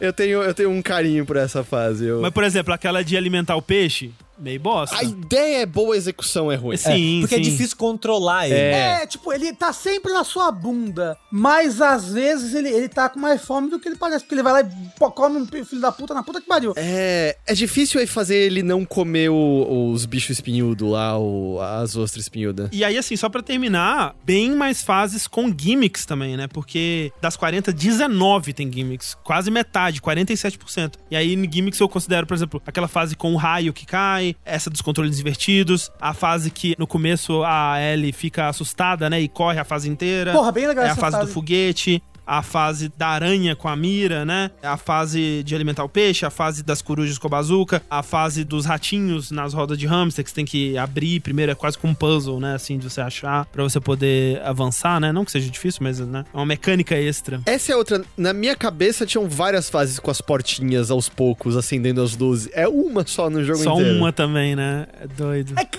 essa nossa cabeça de criança, né? A gente grava as coisas. Mas sobre isso das portinhas, eu acho que um dos problemas que eu tenho com o Contra 3, apesar de eu gostar dele, é que eu acho que as fases, elas têm um ritmo mais quebrado do que do 2, por exemplo. Hum. Eu sinto que algum, algumas mecânicas ou gimmicks ou coisas que eles colocam quebra muito o ritmo de interferir na velocidade que você vai jogar ou explorar e Concordo, tal. concordo. Então, tipo, por exemplo, esse da porta, putz, que interessante, né? É uma fase que você vai aos poucos abrindo portas, enquanto sobe meio que uma torre e no fim você desce tudo. Mas eu não gosto muito dessa fase, sabe? Eu gosto da ideia, mas não gosto muito dela. Ou a fase do tiro de sniper, por exemplo, você tá jogando com a aranha. A ideia é interessante, mas eu não gosto muito dela, porque ela é muito. anda um pouquinho, para um pouquinho. E jogo de plataforma eu gosto quando vai, sabe? E Donkey Kong 1 e o 2 tem muito disso de foco em vai. Sim. Eu acho que é por isso que, assim, a minha fase favorita do 3 é uma fase com gimmick, mas é a fase que mais é vai, que é a fase da corrida. Porque é aquela fase que você tem que bater o tempo, né, do urso pra você liberar a caverninha com o pássaro lá e tal. E tem um, tanto uma, um enxame de abelha, sei lá o que é aquilo, quanto um contador, né, embaixo, pra te impulsionar, assim. Eles deixam muito claro. Não, e é uma Ok, música tensa, É, né? música tensa também. Dito isso, André, tendo jogado ambos muito recentemente, o 2 eram as gimmicks que mais me irritavam. Eram as gimmicks que eu achava mais chato, principalmente dos dois últimos mundos e do mundo secreto. Que o, o mundo secreto, ele é exagerado de difícil, do Donkey Kong Country 2. E O 2 é mesmo. E o último mundo tem umas gimmicks muito chatas. A gimmick da lava que sobe é muito chata. Que você tá com a cobra. Sim, essa fase é bem difícil. Especialmente quando você ainda não entendeu exatamente como faz pra você pular no inimigo e ficar alto. Ela. Eu, eu sofria bastante nessa fase quando eu era criança. E a, a fase do elevador que vai subindo é bem chata. A- aquela fase que é uma fase que é só com barris. Também é tipo um labirinto de barril. Chato. A música é linda, né? Porque é a, é a Scramble, Scramble, Scramble, Scramble. Stick Brush Symphony. Isso, isso aí. é, a música é muito é a melhor música da história do Donkey Kong. Mas sabe que, por exemplo, as duas que vocês citaram que vocês não gostam, a dos ratinhos na roda ou da mira na aranha, eu gosto dessas fases bastante. É, no caso dos ratinhos, porque eu acho a fase legal, no caso da aranha, porque eu amo aquela aranha, ela é muito divertida de ficar usando e fazer os caminhos caminhos. E, tipo, essa fase da mira tem uma das coisas loucas do jogo, que uma das fases bônus, você é a mira, né? É uma só vez no jogo é, e nossa, inteiro. isso é muito Você legal. é a mira, que loucura. Você é a mira. Pra mim, as mecânicas únicas se tornavam um pouquinho cansativas quando plataforma não, não era legal nelas. Então, do tipo, ah, a dos barris caindo da cachoeira, você às vezes pulava na quininha escorregadia. Eu acho que é no mundo. Acho que é no mundo final normal ou no mundo secreto? Acho que é no mundo secreto. Que tem os caras do escudo, só que eles andam na sua direção. Eu acho que o problema é que é, é muito fácil errar a posição certinha pra estar em cima deles. E aí, se eles quicam pro lado, às vezes não tem como recuperar, você vai pro buraco direto. E aí, quando interfere na plataforma desse jeito, são as fases que eu fico, ah, essa aqui eu não, eu não acho que tá funcionando tão legal assim quanto as outras. Porque a fase ser mais pausada e tal, pra mim nunca foi problema, até porque eu tava muito obcecado em achar os segredos e ficar procurando por eles. Então, eu, eu ficava indo, voltando, indo, voltando. Isso não, não chegou a me incomodar. Pra mim era quando a plataforma não tava legal. E nisso também, eu não sei se o Pro Controller é o melhor controle do mundo pra isso, mas o direcional ficava entendendo comandos pra cima e pra baixo na hora errada e ele impedia minha, minhas corridinhas. Eu corria um pouco e o personagem travava do nada. É drift, que chama. Não, não é drift porque é no direcional. Mas, tipo, eu girava e o personagem não continuava, ele travava por um segundo. E aí eu percebi que tava dando esse problema quando eu tava no foguete, que eu só consegui passar com a alavanca, com o direcional não ia de jeito nenhum. Será que a sua alavanca não tá andando sozinho pra algum lugar? E é por isso que. Eu acho que o direcional talvez esteja meio quebrado, eu não sei. Foi a impressão que eu tive, Não. mas. É, se você gosta de, tipo, de fases que vão assim, porque o 2, apesar das fases irem, eu precisava parar o tempo todo pra tentar achar o bônus, sabe? Porque eu não sei qual parede nessa fase da água não é uma parede de verdade, entendeu? uhum. Eu vou passar por dentro dela. Então, tipo, eu o tempo todo tava tentando procurar os segredos, então ainda ia pausadinho nas fases. O 1, como não tem segredo, não tem nada de secreto no 1 pra você pegar, só pega as moedas DK que só dá vida, né? E os bônus também só dá vida, sabe? Eu acho que eu usei um em uma live. Tipo, ele vai. Nossa, um ele. Você zera em 3 horas. Muito gostoso. Mas assim, eu acho que todos esses jogos, eles são é, melhores enquanto jogo de plataforma quando você não tá ligando muito pro bônus. Tipo, É. o 3 eu acho que é menos, porque os bônus são mais fáceis de achar, você não para tanto pra procurar. Mas assim, eu fui zerar a versão de Game Boy Advance, que a gente vai falar em breve, sem pegar nada, assim. E nossa, eu apreciei muito mais algumas fases, sabe? Mas é, então assim, eu admiro muito a quantidade de coisa única que tem no, no 3, né, nesse sentido. O esforço que eles vão pra fazer realmente essas mecânicas, muitas vezes esses gráficos, né, que só vão aparecer em uma fase e nunca mais vão ser usados, né? Mas de fato, talvez fosse melhor focar um pouco mais na pureza ali da plataforma em si, porque realmente nem todas a- as mecânicas funcionam super bem. Mas assim, muito ambicioso o jogo. Não, né? muito, muito. Por exemplo, a, a fase dos macaquinhos é, atirando coco. Sei lá, não sei se, tipo, Não, não gosto. não, acho muito legal, sabe? Ficar desviando dos coquinhos, esperando o escudinho subir e descer pra ir junto com o escudinho. Primeiro que, tipo. É, não, é mó legal essa fase. Ah, mas não é muito interessante, assim, tipo, ah, eu vou esperar o escudinho vir pra eu subir junto dele, sabe? É, mó legal. e aí você fica ajustando sua velocidade, porque você é mais rápido que o escudo, né? E aí você fica É. assim, eu gosto dessa fase. É, eu gosto do som dos macacos, e é só isso. É. E o som do coquinho batendo na madeira do escudinho, mó gostoso também. Inclusive um som que era unânime na live, o de todos os Donkey Kongs, era o som de quando você mata um, um cocodrilo e ele parece que ele dá uma rota, ele faz... Sim. Maravilhoso. E isso que você falou, é- eu acho que até é, é que não é único de Donkey Kong, né? Eu acho que qualquer desses jogos de plataforma, e mesmo fugindo dos consoles Nintendo, é verdade, mas era uma recompensa em si também, né? Chegar na fase nova e ter o novo inimigo e ver como ele agia, Com sabe? certeza. Eu, no caso, no primeiro Donkey Kong, eu lembro de gargalhar quando tem o inimigo que o Didi não mata, e a gente ficava, meu Deus, ele arrota e empurra você pra longe, e dava risada. eu não lembro se esse inimigo tem no 2 já, mas eu acho hilário o bicho dentro do barril com a bocona desenhada e os olhos andando com os bracinhos nas cordinhas. É, então. Tem no 2, mas no 3 tem mais personalidade, né? No 2 é só um barril normal que ele, ele sai de dentro, assim. Tipo, mas no, no 3 o barril ele é bem destacado, né? Se é do normalzinho, ele é, ele é verde, se é do explosivo é vermelho e tal. No 2 até tem mais, né? Que tem aquele preto, que é o bicho que se ele bate em você, ele rouba uma vida. É verdade. Cara, e eu ia falar justamente isso. No 2 tem um filho de uma puta desse barril que toda vez que ele bate em você, uma vida sua sai voando. Fala, "Bluft, é filha da puta! Me mata! Me mata, mas não rouba minha vida! Eu prefiro morrer do que perder a vida!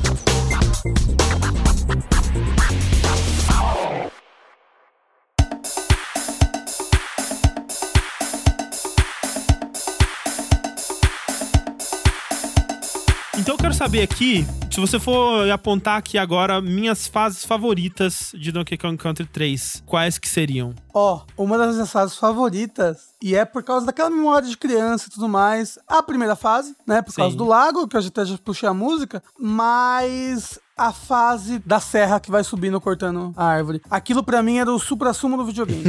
E vai de outra coisa aí, Rafa, que a gente tava comentando sobre a temática do jogo, né? E a gente falou, ah, talvez ele fosse de circo em algum momento, talvez fosse a temática seja Canadá e tal. Mas olhando hoje em dia, tipo, dá pra ver muito claramente uma temática ambientalista também no jogo, tipo, dessa coisa do mundo sendo industrializado, né? Então você tem essa fase da floresta sendo destruída, você tem essas, esses armazéns no meio desse lugar super bucólico, né? E intocado, assim. Ao mesmo tempo que você tem mais pra frente, né? Tudo bem que o 1 também fazia isso quando você chega no mundo das fábricas, né? Que você tem a fase da água poluída, a fase da indústria e tal. Tem a planta, né, que só ganha vida depois que você termina no mundo da fábrica, um pouco depois. Isso, exatamente. Quando você derrota o chefe da fábrica. Ele tem várias coisas, é uma coisa que é muito legal do 3. Ele tem várias coisas que você faz nas fases que refletem no mundo, né? Se eu vencer o recorde dessa fase, o urso fica bravo e ele derruba um negócio no mundo que abre um caminho. Não, não, ele arrota tanto que cai a árvore e faz a ponte.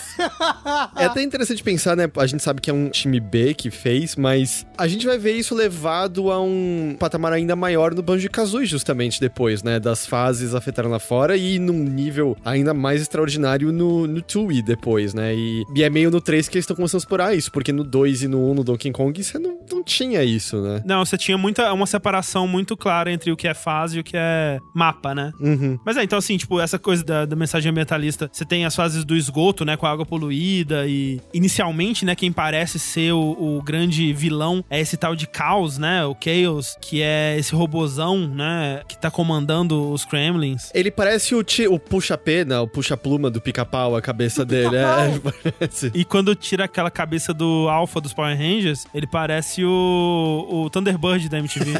Mas, ó, sobre fase favorita, eu acho que pela nostalgia, assim como o Rafa, eu vou dizer a primeira fase. Na verdade, esse bioma, né, dos cais, por algum motivo eu gosto muito dele, provavelmente por causa da nostalgia. De segunda fase, eu tenho de dificuldade de dizer, mas eu vou roubar. E vou dizer que minha segunda fase favorita são os chefes. hum. Porque os chefes do 3, no geral, são os melhores chefes da série, da trilogia aí, no Ah, caso. sim, são. São os mais elaborados, mais interessantes de enfrentar. E até visualmente, né? Porque o 1 ele tinha muito, tipo, ah, é o castor, só que gigante. Ah, é o. Abelha, só que abelha, gigante. só que gigante. Tipo, no 2 também, né? Um pouco disso. É o primeiro, é aquele corvinho, só que gigante. Depois você tem enfrenta a abelha, só que gigante. E no 3 tem um disso, que tem aquela ouriço do mar, só que gigante. Mas é meio que único, né? E mesmo assim, a mecânica pra derrotar ele é muito diferente. Sim, a maneira que você tem que enfrentar usando os mísseis teleguiado dele, que é Isso. exclusivo da luta. Também, é. Pra usar, pra acertar ele mesmo e tal. Então, os chefes, a aranha- o esquema da aranha. O, o é, barril, o barril cara, o que a rota é maravilhoso, maravilhoso. Os dentinhos dele que são separados fazem bom. Sim, e é um chefe que não é sobre causar dano nele, né? Tipo, não é quantas vezes você bate nele, é manter um ritmo bom de empurrar ele pra trás até ele cair, né, da, da plataforma. É um sumô. É tipo um sumô. Até a aranha que eu achava meio irritante quando criança, agora eu aprecio ela mais, eu acho mais divertido. O pior chefe pra mim é o bichinho que fica atrás da cachoeira, pelo amor de Deus. Bichinho. Ah, é que você tem que espirrar com o elefante nos olhos lá, né? É, eu não, eu não gosto muito dessa, desse trope de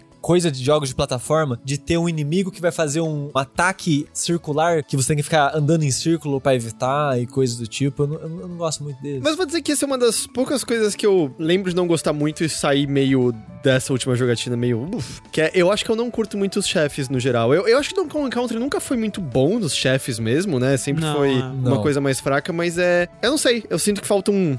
Um umf nas lutas, assim, até pegando. Acho que saiu um ano antes o Yoshi's Island Mario World 2, que tem chefes fenomenais, fantásticos, variados em várias maneiras de matar. Tem inclusive um chefe a lá Scar do Rei Leão também, que nem esse barril que você tem que empurrar pra matar, né? Você tem que empurrar o vaso de onde sai o negócio. E os Donkey Kong, no geral, eu não, não sou tão fã, assim. Eu acho que eles. Eu acho até alguns deles, por exemplo, o próprio. A primeira vez que você luta contra o Caos, eu sempre tenho uns ataques que você tem que apanhar uma vez pra sacar o que eles são, pra tentar uma segunda vez e entender o que eles, eles vão fazer. Então, olha, como eu joguei todos muito próximos, eu posso te dizer com facilidade. O 3 tem os melhores Ah, bosses. não, po- pode ter os melhores, mas eu ainda acho que não são muito bons no geral. Ah, eu Então, mas eu me diverti, me diverti com os bosses, eles bem legais, porque, nossa, o 1, os bosses são bem ruins. O 2, os bosses são melhores, mas tem alguns bosses que tem um- umas curvas de dificuldade muito alta no 2, assim, tipo, aquela espada fantasma, você não sabe o que fazer naquela espada fantasma. É, aquela espada é péssima. Mas assim, o, eu acho que é um problema muito comum, na verdade, né, pra jogos desse tipo, jogos de plataforma com chefes assim. Acho que tem exceções, como o Heitor falou do Yoshi's Island, mas é, é muito isso. Eu tava jogando, né, recentemente o, o Casa and the Wild Mask lá, que é muito inspirado em Donkey Kong Country brasileiro, né? E os chefes deles são essa coisa ainda, sabe? De tipo, fase de defesa, desvia, desvia, desvia. Agora ele abriu para um ataque, ataca. É difícil, né? É raro você ver um jogo 2D, principalmente dessa época, que sabia lidar bem com chefes, fazer chefes que fossem realmente interessantes, assim. É, o 2, por exemplo, eu no geral eu prefiro o 2 como um jogo mais completo, assim. Mas o último chefe, as duas formas, né? Ele como último chefe e ele como chefe da área secreta, eu acho muito difícil. Eu acho meio que desnecessariamente difícil, assim, de. Eu gosto, eu Você gosto. vai morrer, você vai morrer, você vai morrer, você vai morrer. E eventualmente você vai vencer. E eu prefiro, como é feito no 3, que ele é um chefe mais fácil e tem etapas mais variadas, mas só que mais claras também pra você. O que você tem que fazer, sabe?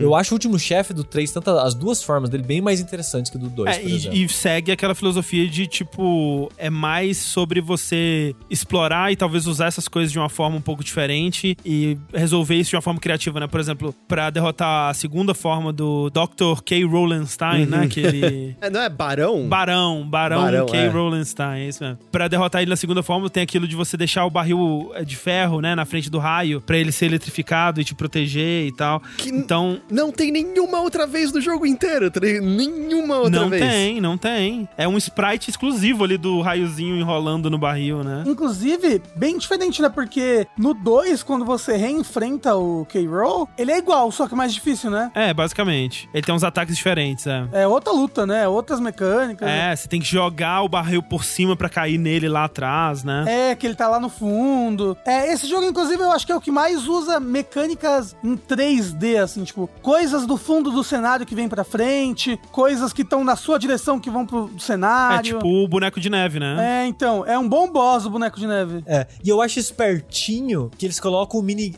Provavelmente eles só fizeram um chefe que já existia o minigame. Ah, com Mas a, certeza. a sensação de jogando é: parece que o minigame tá lá pra te ensinar Hum. de uma maneira divertida você a- aprender essa mecânica, né, de mirar em cima e embaixo e tal. Pra quando chegar o chefe, você. Ah, tá, eu já sei fazer isso, porque eu fiz bastante no minigame. Mas eu ia falar, então, que você- a gente tá falando dos chefes necessários do mundo secreto, mas tem o chefe opcional, que é a coisa mais difícil do jogo inteiro, que é derrotar o Cranky Kong nesse minigame.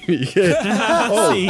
Eu fui surrupiado de todo o meu dinheiro nesse negócio. Eu não consegui vencer nenhuma vez em qualquer modalidade. Sério? Eu não consigo. Ele me derrota sempre. Não, eu lembrava que no Super Nintendo eu até era bom nesse jogo. Na, da vez que a gente foi jogar, eu nem vi, cara. O cara foi tipo um ninja, assim. Começou a partida, plá, plá, plá, ganhou. Eu, caralho. Ele é o Cranky Meu Kong, Deus. Eu não, não consegui nenhuma. Eu até tava meio puta. Será que tem algum item que só dá? Mas é só pra ganhar mais dinheiro, né? Que. É, sim, sim. E o dinheiro nem faz tanta falta nesse jogo, porque no 2, pelo menos, você gastava dinheiro pra salvar, né?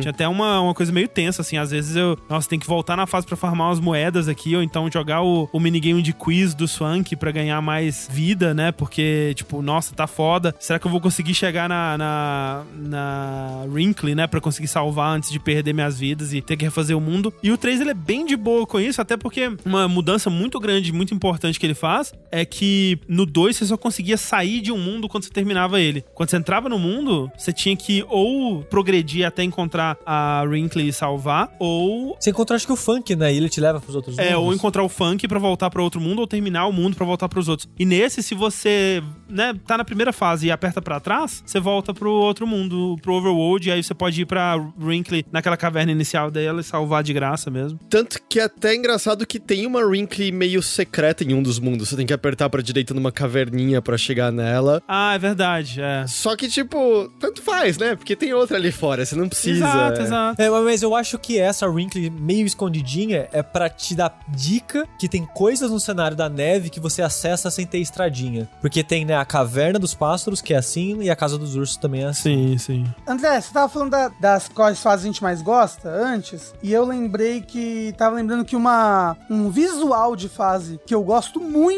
e que talvez eu goste mais dele até por causa da música, é o visual de fase montanha indígena norte-americana, assim, sabe?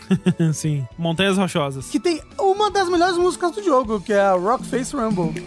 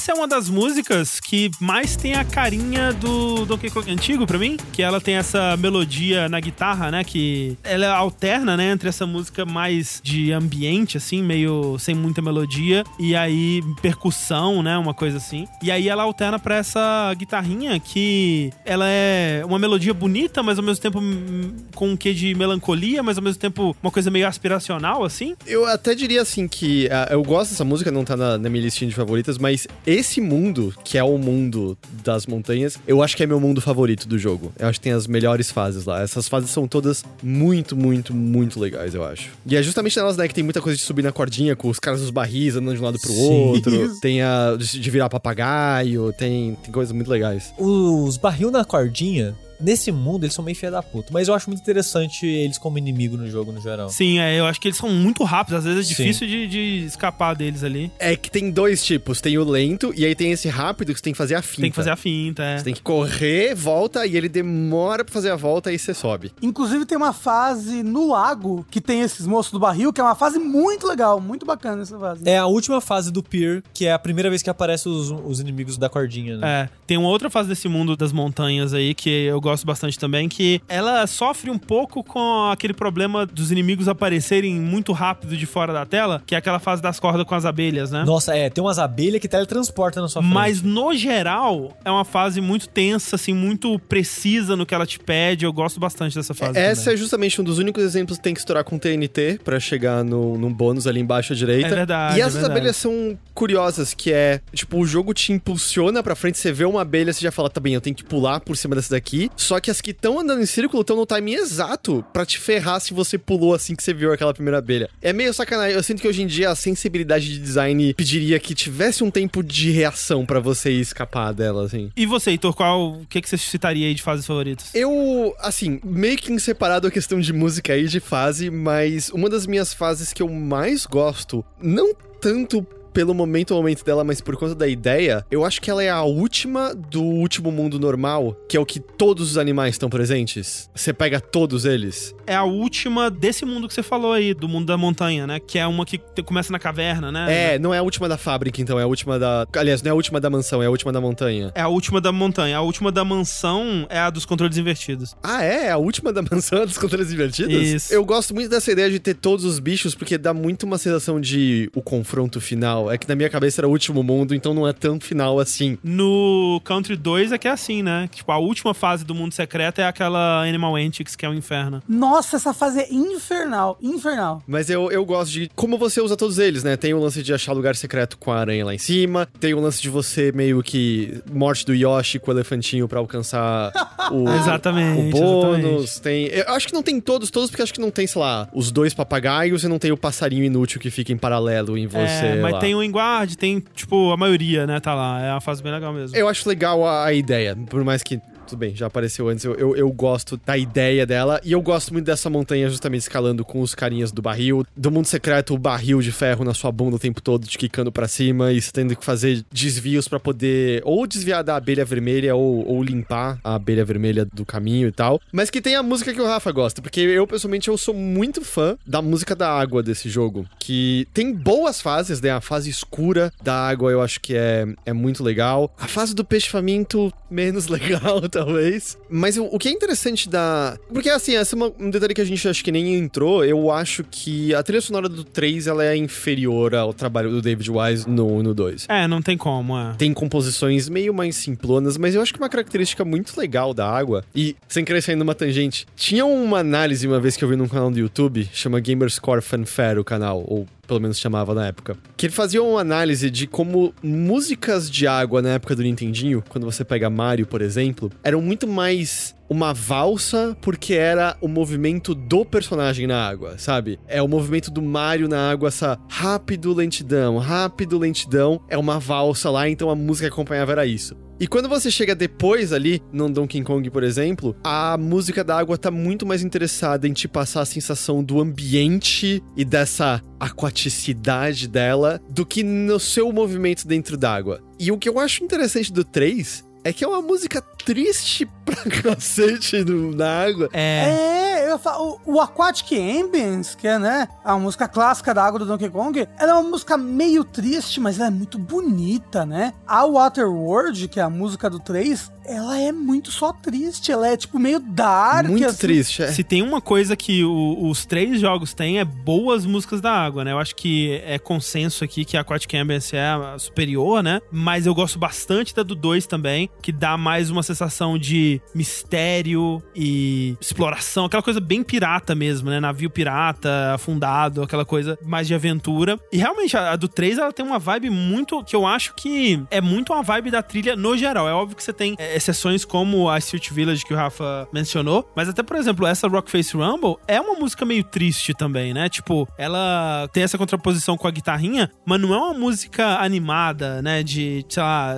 especialmente depois quando você vai ver outras composições do David Wise aí, que é uma coisa meio festa, uhul, yeah, vamos lá. E não é a visão que a Evelyn Novakovic tinha, né, pra esse jogo. Que eu gosto bastante, assim. É, como o Heitor disse, não tem como dizer que essa trilha é melhor do que a dos outros dois, porque pra mim, sei lá, Donkey Kong Country 2 é uma das melhores trilhas de todos os tempos, assim. Mas tem muita música aqui que eu gosto. E essa, com certeza, é uma delas. Talvez uma das melhores mesmo, a música da, da fase da água. Mas ó, eu tenho uma música que eu gosto muito. E ela sai desse padrão. E é muito curioso porque é uma música que é total não é David Wise. Porque quando você vê as músicas do David Wise, sempre tem um macaquinho gritando no fundo. que é algo que eu gosto muito da trilha de Donkey Kong, é, a- é o sonzinho que lembra o macaco cantando no fundo. Essa música não tem isso, mas ela tem um clichê, mas eu gosto do, do geral da música, que é a Nuts and Bolts, que tem a icônica guitarrinha do...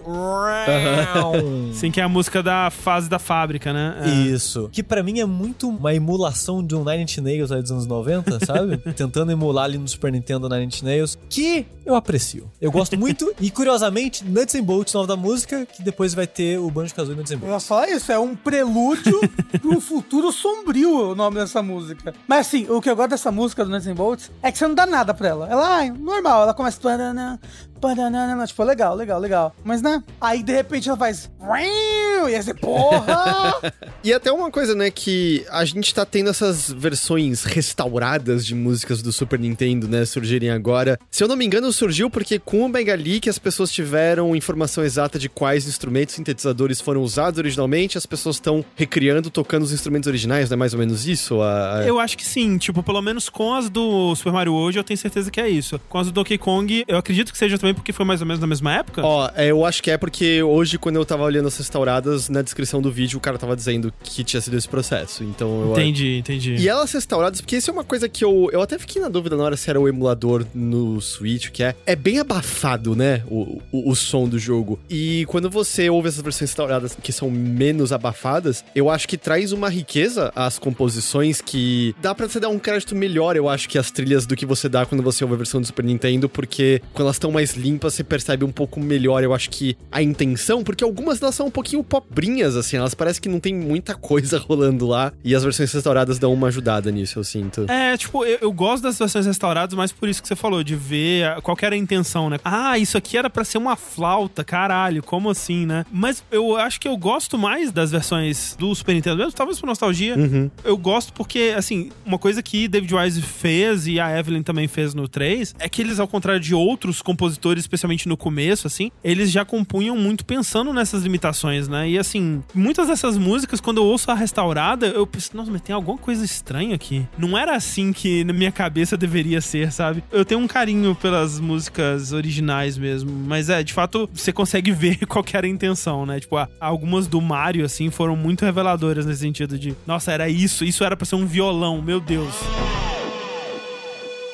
Mas, ó, em questão de fases favoritas, como eu falei, eu gosto demais da fase da corrida contra o tempo. Eu gosto muito também da fase da Ellie contra os ratos. É uma fase muito diferente, assim, acho que dessas fases com gimmicks, talvez seja a mais interessante de todas pra mim, porque o quão diferente ela é, né? O, o tipo de raciocínio que ela exige, até pra você entender o que tá rolando, a gente comentou, né? Eu acho bem legal. Eu gosto muito também daquela que o, o Heitor disse que não gosta tanto dos caras com escudo de plataforma. E. Mas ó, você gosta dela porque você jogou com a Dixie. Ah, não, ela é pra jogar com a Dixie, 100%. Porque jogando com o Kid essa fase é o inferno. É o É. inferno. E aí você erra um pouquinho pro lado e ele te empurra como se fosse uma vassourinha pra fora. De novo, acho os bichos hilários, mas é muito frustrante errar aquilo. E outra que, assim, é frustrante, é muita tentativa e erro, mas quando eu penso no Donkey Kong Country 3, eu penso nessa fase. É a fase do foguete. Ela ficou muito comigo, acho que por ela ser tão diferente, né? E acho que porque quando eu joguei pela primeira vez quando eu era criança, eu fiquei muito tempo nela, né? Então ela marcou bastante, assim, e eu lembro que quando eu consegui passar ela, enfim, né? Quando eu decorei todos os padrões ali pra, né, de quando você tem que virar, quando você tem que ir pra um lado pro outro e tal, onde que estão as abelhas pra você desviar, foi muito satisfatório. Então ela marca, me marca bastante, assim. Eu, acho legal dessa fase que ela é um gimmick, que poderia ser o gimmick só de o foguete tá subindo. Mas eles dividiram a fase em duas etapas, né? Que é o foguete Isso. Descendo, aí ele estaciona, abastece Você pega o barril de É. estrelinha, né? De checkpoint. e sobe com tudo. Eu acho muito legal a fase dividida nessas duas etapas, que os dois momentos têm sentimentos, né? Bem diferentes. Bem diferente. assim. É, o que ele pede é bem diferente. Só a segunda parte, né? Que você tem um número de erros muito baixo que é permitido de você. Sim. É, é tipo, sei lá, um, dois erros, e é, É. isso.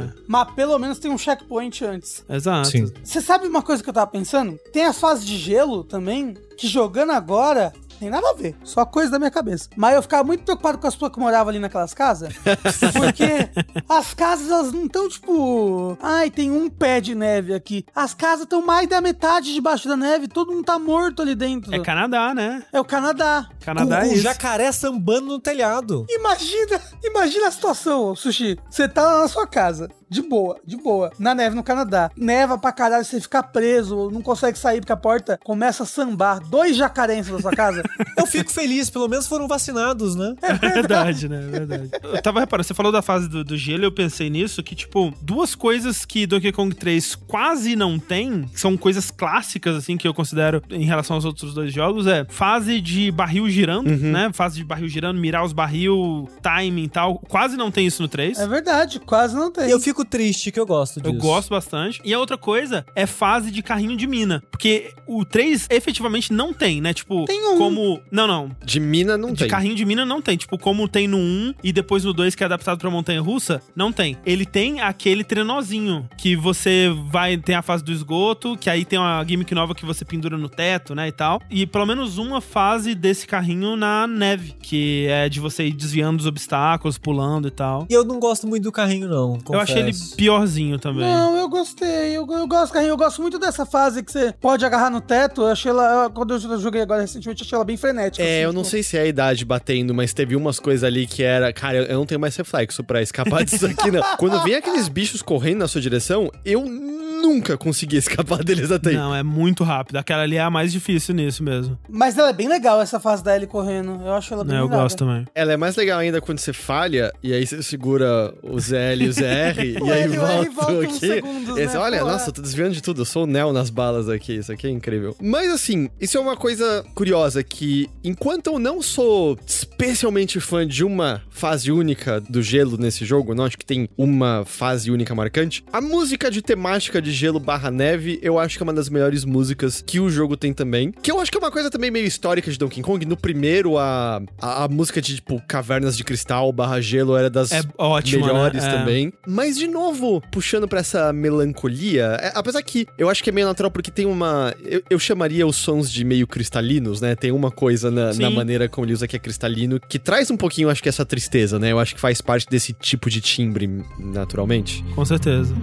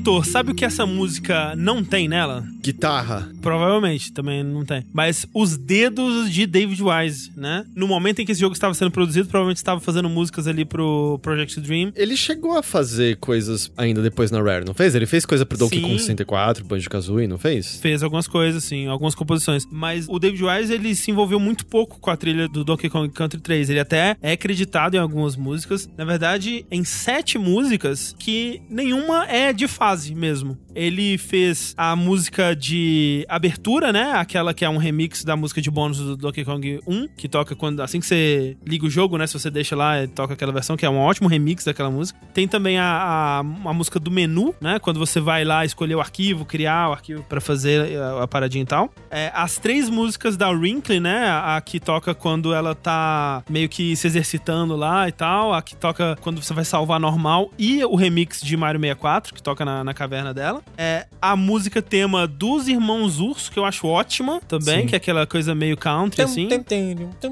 Essa daí. E a música de bônus, que parece ser realmente a parte de uma trilogia, né? Tipo, tem as três músicas de bônus, elas parecem irmãs, assim, apesar de não serem a mesma música. Eu posso desvirtuar o assunto por um segundo aqui, Hum. que eu acho que vai ser a última oportunidade e eu acabei de lembrar disso. Os bônus do jogo são mais divertidos e fáceis de achar. Mas puta que pariu, me dá uma coisa pra fazer além de pegar a banana verde, pelo amor de A Deus. banana verde é péssima, né? É tipo 60% dos bônus desse jogo é banana verde. Não é, É, tanto é assim. Eu triste não acho que é tanto, mas nossa, é que nem a mente da criança. É, Sushi. Não, a gente. marca- Ra- Rafa, a gente rejogou. Mas eu acho que Faz uma semana. nesse caso, Sushi, é porque uma memória ruim precisa de duas memórias boas não, pra não, apagar. André, sabe o que acontece? Eu não sou tão esperto quanto você. Quando eu fui jogar a versão de Game Boy Advance, o que, que eu fiz? Eu joguei todos os bônus de novo.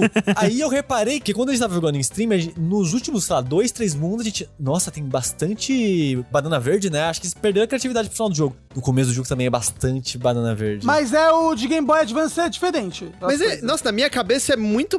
Pra mim é muito mais Bash the Enemies e Find the Coin do que Banana Verde. É. Nossa, assim, eu, eu não vou saber em questão de eu proporção. preciso da ciência. Porque eu daí, não fiz a né, ciência, tá. realmente, infelizmente, a ciência nos abandonou nesse momento. Mas eu tenho a impressão de que é mais do que deveria, porque é muito chato o da banana verde. Que é tipo, ah, a banana verde vai aparecer em algum lugar aqui, pega ela. Agora outra banana verde vai aparecer, aí você pega ela. Mas enfim, essa foi uma das músicas que ele compôs, uma boa música de, de bônus também. E todas as outras composições do jogo foram feitas pela Evelyn Novakovic. Por isso que, né, tem essa cara, como a gente falou, uma cara sonora, né, no geral, bem diferente. Mas olha só que coisa curiosa, né? Toda essa trilogia de Donkey Kong Country do Super Nintendo, ela foi ao longo dos anos aí sendo relançada pro Game Boy Advance, né? E funcionando quase como remakes ou, sei lá, uma versão definitiva, uma versão do diretor, sei lá, desses jogos, porque eles davam uma polida na jogabilidade, adicionavam conteúdos extras, às vezes minigames, coisas novas pra fazer no jogo. Graficamente fica uma, uma desgraça. Acho que, tipo, esses jogos devem ser muito da hora de você jogar na telinha do seu Game Boy ali, né? Bem pequenininho, né? Num ambiente não tão iluminado assim. É engraçado, inclusive, que vários desses jogos, principalmente da metade pra trás da vida do Game Boy Advance, de quando ainda não tinha o Game Boy Advance de SP, todos eles têm a cor muito clara e meio é, estouradinha. lavada, né? Assim. Lavada. Por quê? Porque o Game Boy Advance não tinha cor. Exato. Ele não tinha tinha luz. porra. Ele não tinha. Ele era preto e branco, sabia? Ele era. Porque o Game Boy Advance não tinha brilho, ele não tinha iluminação. Então, eles faziam tudo com essa cor mais lavada e mais clara pra ficar mais fácil de enxergar. Rafa, eu tenho o modelo original de GBA. Aquele bonitão, aquele que é o ártico, sabe? Que é branco e cinza. E o meu primeiro jogo foi o Castlevania Circle of the Moon, eu acho. Que é um jogo escuro de Castlevania. Você só conseguia jogar na posição mais certinha possível quando o sol tava batendo pra enxergar alguma coisa. Senão era zero, não dá pra ver É, então, que nada. o Circle of the Moon, ele tá entre os primeiros jogos, né, do, É de lançamento do GBA. de lançamento. exato. Eles foram aprendendo isso, né? Eles cagaram um pouco no começo ainda pra aprender que, ok, a gente não pode fazer jogo muito escuro, né? Então, quando eles foram portar o- os Donkey Kongs, eles fizeram isso. É, mas depois, quando chegou o Game Boy Advance de SP, o SP vendeu bem pra caralho e tudo mais, e o SP tinha brilho do fundo, Backlight, tinha caralho a quatro, aí eles aprenderam melhor. Mas assim, Donkey Kong Country 3 ainda é bem desgraçado, É. assim, as Não, cores. Não, Sim, assim, sim. ó, eu fui jogar hoje um pouco da versão de Game Boy Advance. Nossa, André. Eu sei que ele pode ter sido uma edição definitiva, né? Porque ele corrige muitas coisas e tudo mais. Mas Jesus é muito feio perto do, do Super Nintendo. É muito feio. Você jogar ele em qualquer telinha que não seja, né, do Game Boy, é complicado, porque a resolução é menor e aqueles gráficos que, né, já eram ultra detalhados, parecia que tava além já da capacidade do Super Nintendo você portar isso pra um hardware que é inferior, né, que tem todas essas limitações, tanto de resolução quanto de iluminação e tudo mais. Realmente, assim, eles fizeram um milagre com o que eles têm ali, especialmente quando você volta pro Country 1, muita coisa é, é, até era simplificada, assim, questão de paralaxe, camadas de paralaxe. Tipo, eu lembro que no, no Country 1 você encontra os bichos, eles já estão fora da caixa, assim, você não quebra a caixinha pra entrar neles, né? Porque, sei lá, eles não conseguiram colocar o sprite da caixinha no jogo, sabe? Então, muitas dessas coisas foram até mais podadas dos primeiros. Eles aprenderam bastante nesse processo e o, o 3 ele tava ficando praticamente idêntico, né, em ter todo o conteúdo e até coisas além porque eles adicionaram minigames do Funky Kong, do Crank, da, do Swank e tudo mais no jogo. Tem a Dixie brincando de Sonic. Exatamente, tem um minigame do Sonic 2, né? Do túnel 3D, assim, que você vai andando Só ali. que você joga com a Dixie. É. É muito engraçado. Só que uma coisa que eles acharam que eles não iam conseguir, e aí tem diferentes versões dessa história. Algumas versões falam que é porque a trilha do Donkey Kong Country 3 ela era muito complexa e não ia caber no cartucho, que eu acho que é não, não tem muito a ver, porque a do 2 é tão complexa quanto, e eles conseguiram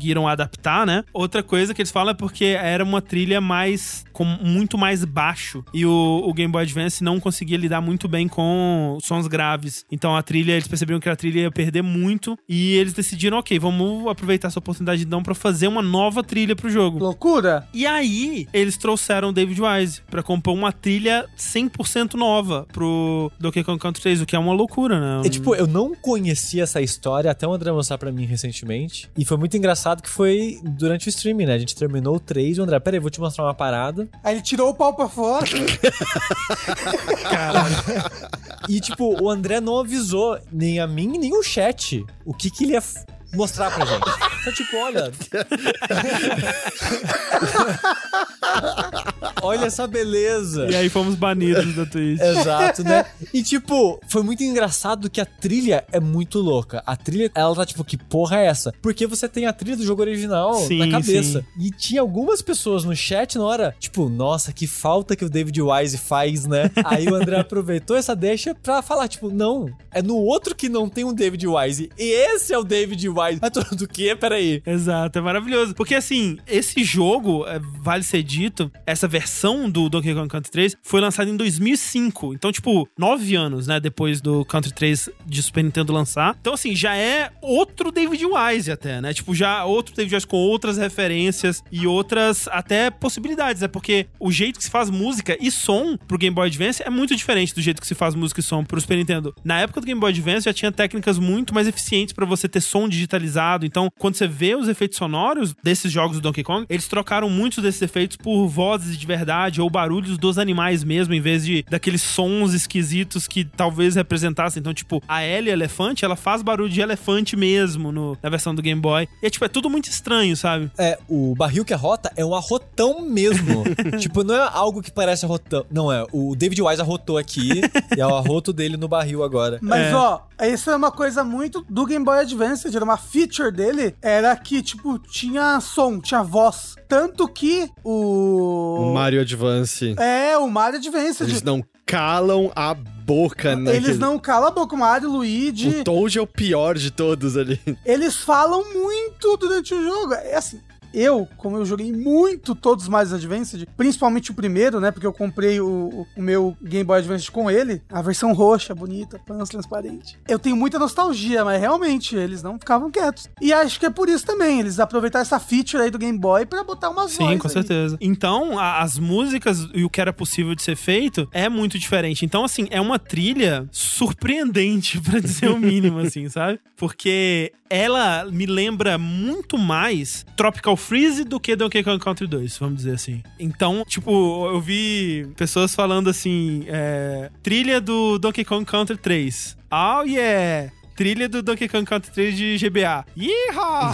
Porque, tipo, ele enfiou no country ali, tipo, no banjo e guitarrinha, violão country mesmo e tal. O jogo chama Donkey Kong Country, não é mesmo? Exatamente, né? Exatamente. Então é muito mais nessa pegada. E assim, tem é, momentos ali que, como o Sushi falou, você acha que não encaixa a música, porque você tá acostumado com outra ali no lugar, né? E outra vibe completamente diferente. E pra vocês terem uma noção, então, eu vou tocar aqui a Stilt Village da versão de Game Boy Advance, que é a, a música da primeira fase, que a gente ouviu a versão que o Rafa puxou lá atrás, né? E é uma música circense, né? Sei lá.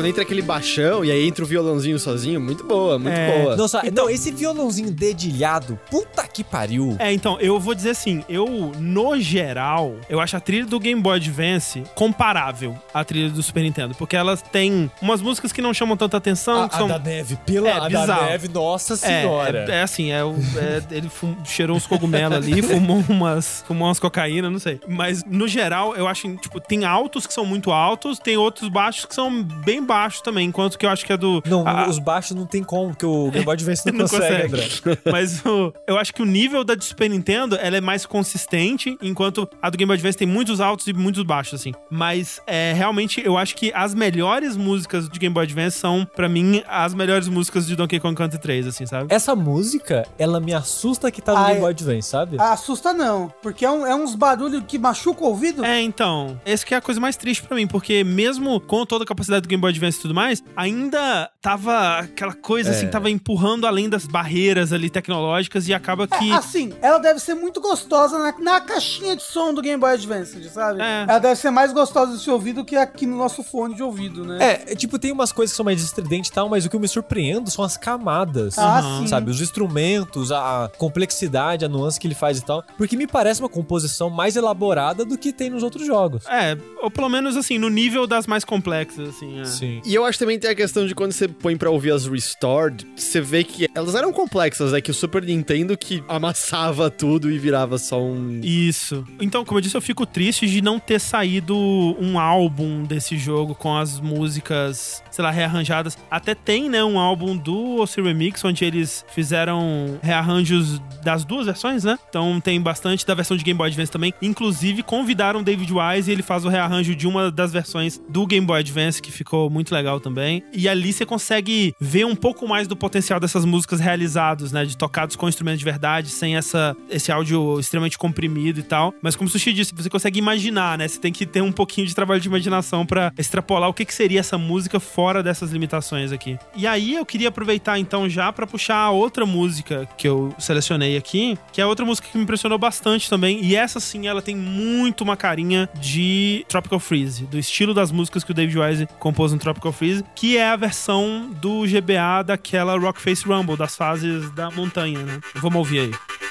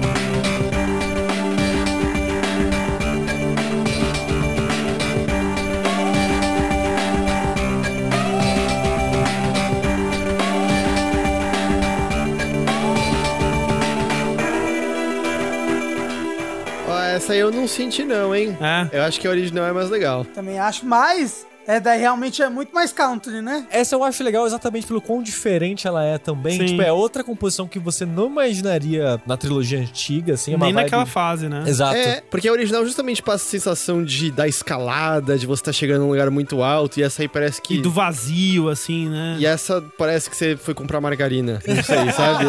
Mas eu acho tão legal a gaitinha. Eu acho legal também.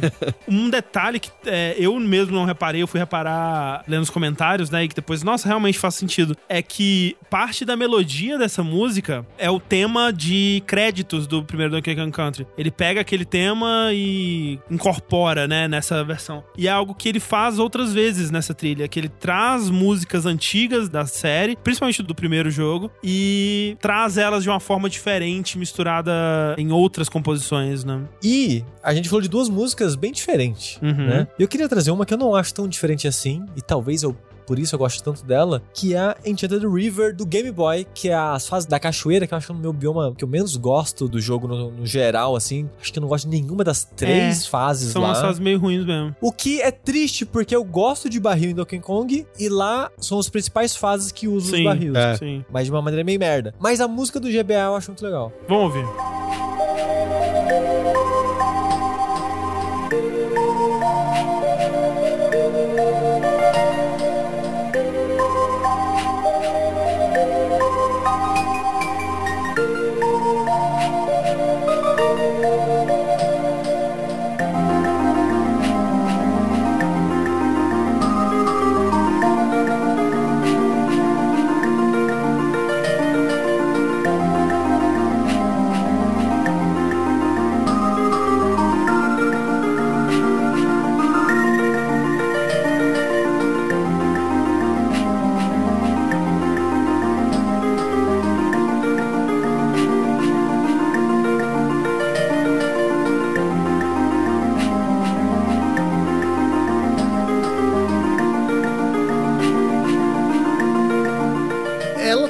Vibe que lembra as músicas de água do DK1, não é? Sim, um pouco. E uma das músicas favoritas de videogame pra mim é Aquatic Ambience. Uhum. Então, por ela me lembrar um pouco a Aquatic Ambience e, sei lá, Force Interlude outra dessas músicas mais contemplativas, assim, da trilha dos outros jogos, quando eu vi essa música foi meio que uma surpresa, assim, pra mim, porque eu tava lá jogando, né? E é uma loucura. Os efeitos sonoros e trilhas desse jogo, assim, é uma loucura. De vez em quando tem um- uma pérola lá. Mas, por exemplo, a fase do gelo, a trilha é tipo, é pouca? Que- Qual que é o nome daquele estilo? É, aquele, é Yodel, né? Que Ah, sim, que é das montanhas do, do Yorolei.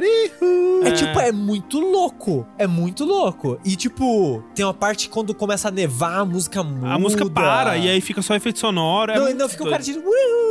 É, cara no fazendo um negócio do É fundo, muito sabe? doido, cara. É muito doido. É muito louco. Tipo, tem uma coisa interessante que as fases que tem é solo e água, quando você entra na água, a música é outra. Que é que nem Tropical Freeze. Só que é feito de uma maneira mais rústica, né? Tipo, é bruta, é pum. Aham. Entrou na água, pá! Saiu da água, tá, não tem transição, só troca, né? E outra coisa louca, a fase das árvores é meio que uma música da praia. Você fica, o que, que tem a ver É, uma coisa com a outra? Aí depois, quando você chega no mundo da água, é a música do mapa do mundo da água. Você fica, ah, essa música era pra ser daqui, por que, que tá na floresta? Errado, sabe? você sabe, na hora da programação, foram linkar pra música e linkaram errado. É raro, é. E assim, a, a, a música da água da versão de Game Boy é a. É um remake, o remix da Aquatic É um Ambience. remix da Aquatic Ambience e a música da Floresta é um remix da Jungle Hijinks, né? Que é a primeira do Donkey Kong Country 1, assim. É cheio de referenciazinhas, assim, às músicas clássicas. E acabou que eu gostei bastante dela, que eu gosto desse estilo de música, então eu fiquei bem feliz. Mas agora, gente, seguinte, eu vou botar uma música aqui pra vocês do Donkey Kong Land 3. Que é o de Game Boyzão normal, né? É, que é o do Game Boy.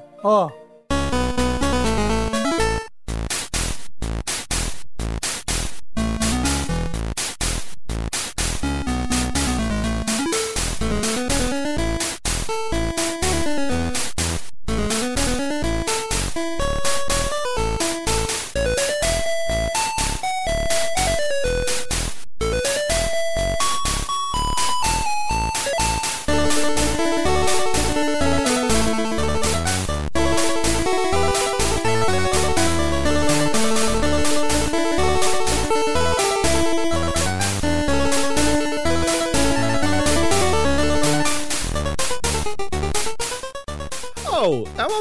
adaptação da. Falar, se adaptar as músicas de Donkey Kong Country 3 pro Game Boy, porque tem praticamente todas as músicas do Donkey Kong Country 3 normal, eles conseguiam, vai. Eles só, Não, mas ou eles assim- só uniram o útil ao agradável e Não, mas o... isso daí é um chiptune da música. é uma- É uma versão da música em chiptune. É outra coisa. É lindo, mal gostoso. É, assim, é uma Uma- música de Pokémon agora, É mas uma tudo boa bem. versão, sim, mas é completamente diferente da. Tipo, se eles transformassem as músicas do jogo em chiptune, seria legal. Seria legal. Não vou dizer que não seria legal, mas seria outra coisa. Posso falar uma coisinha que eu lembrei que me marcou muito também? Por favor. Que eu lembrei que me irritou muito quando eu era criança o fato de que eles sempre conseguiram. Era o Donkey Kong, era o Diddy Kong, era Dixie Kong e o DK no barril tava sempre certo pra qualquer um que não Ah. tivesse. E aí, Kid Kong.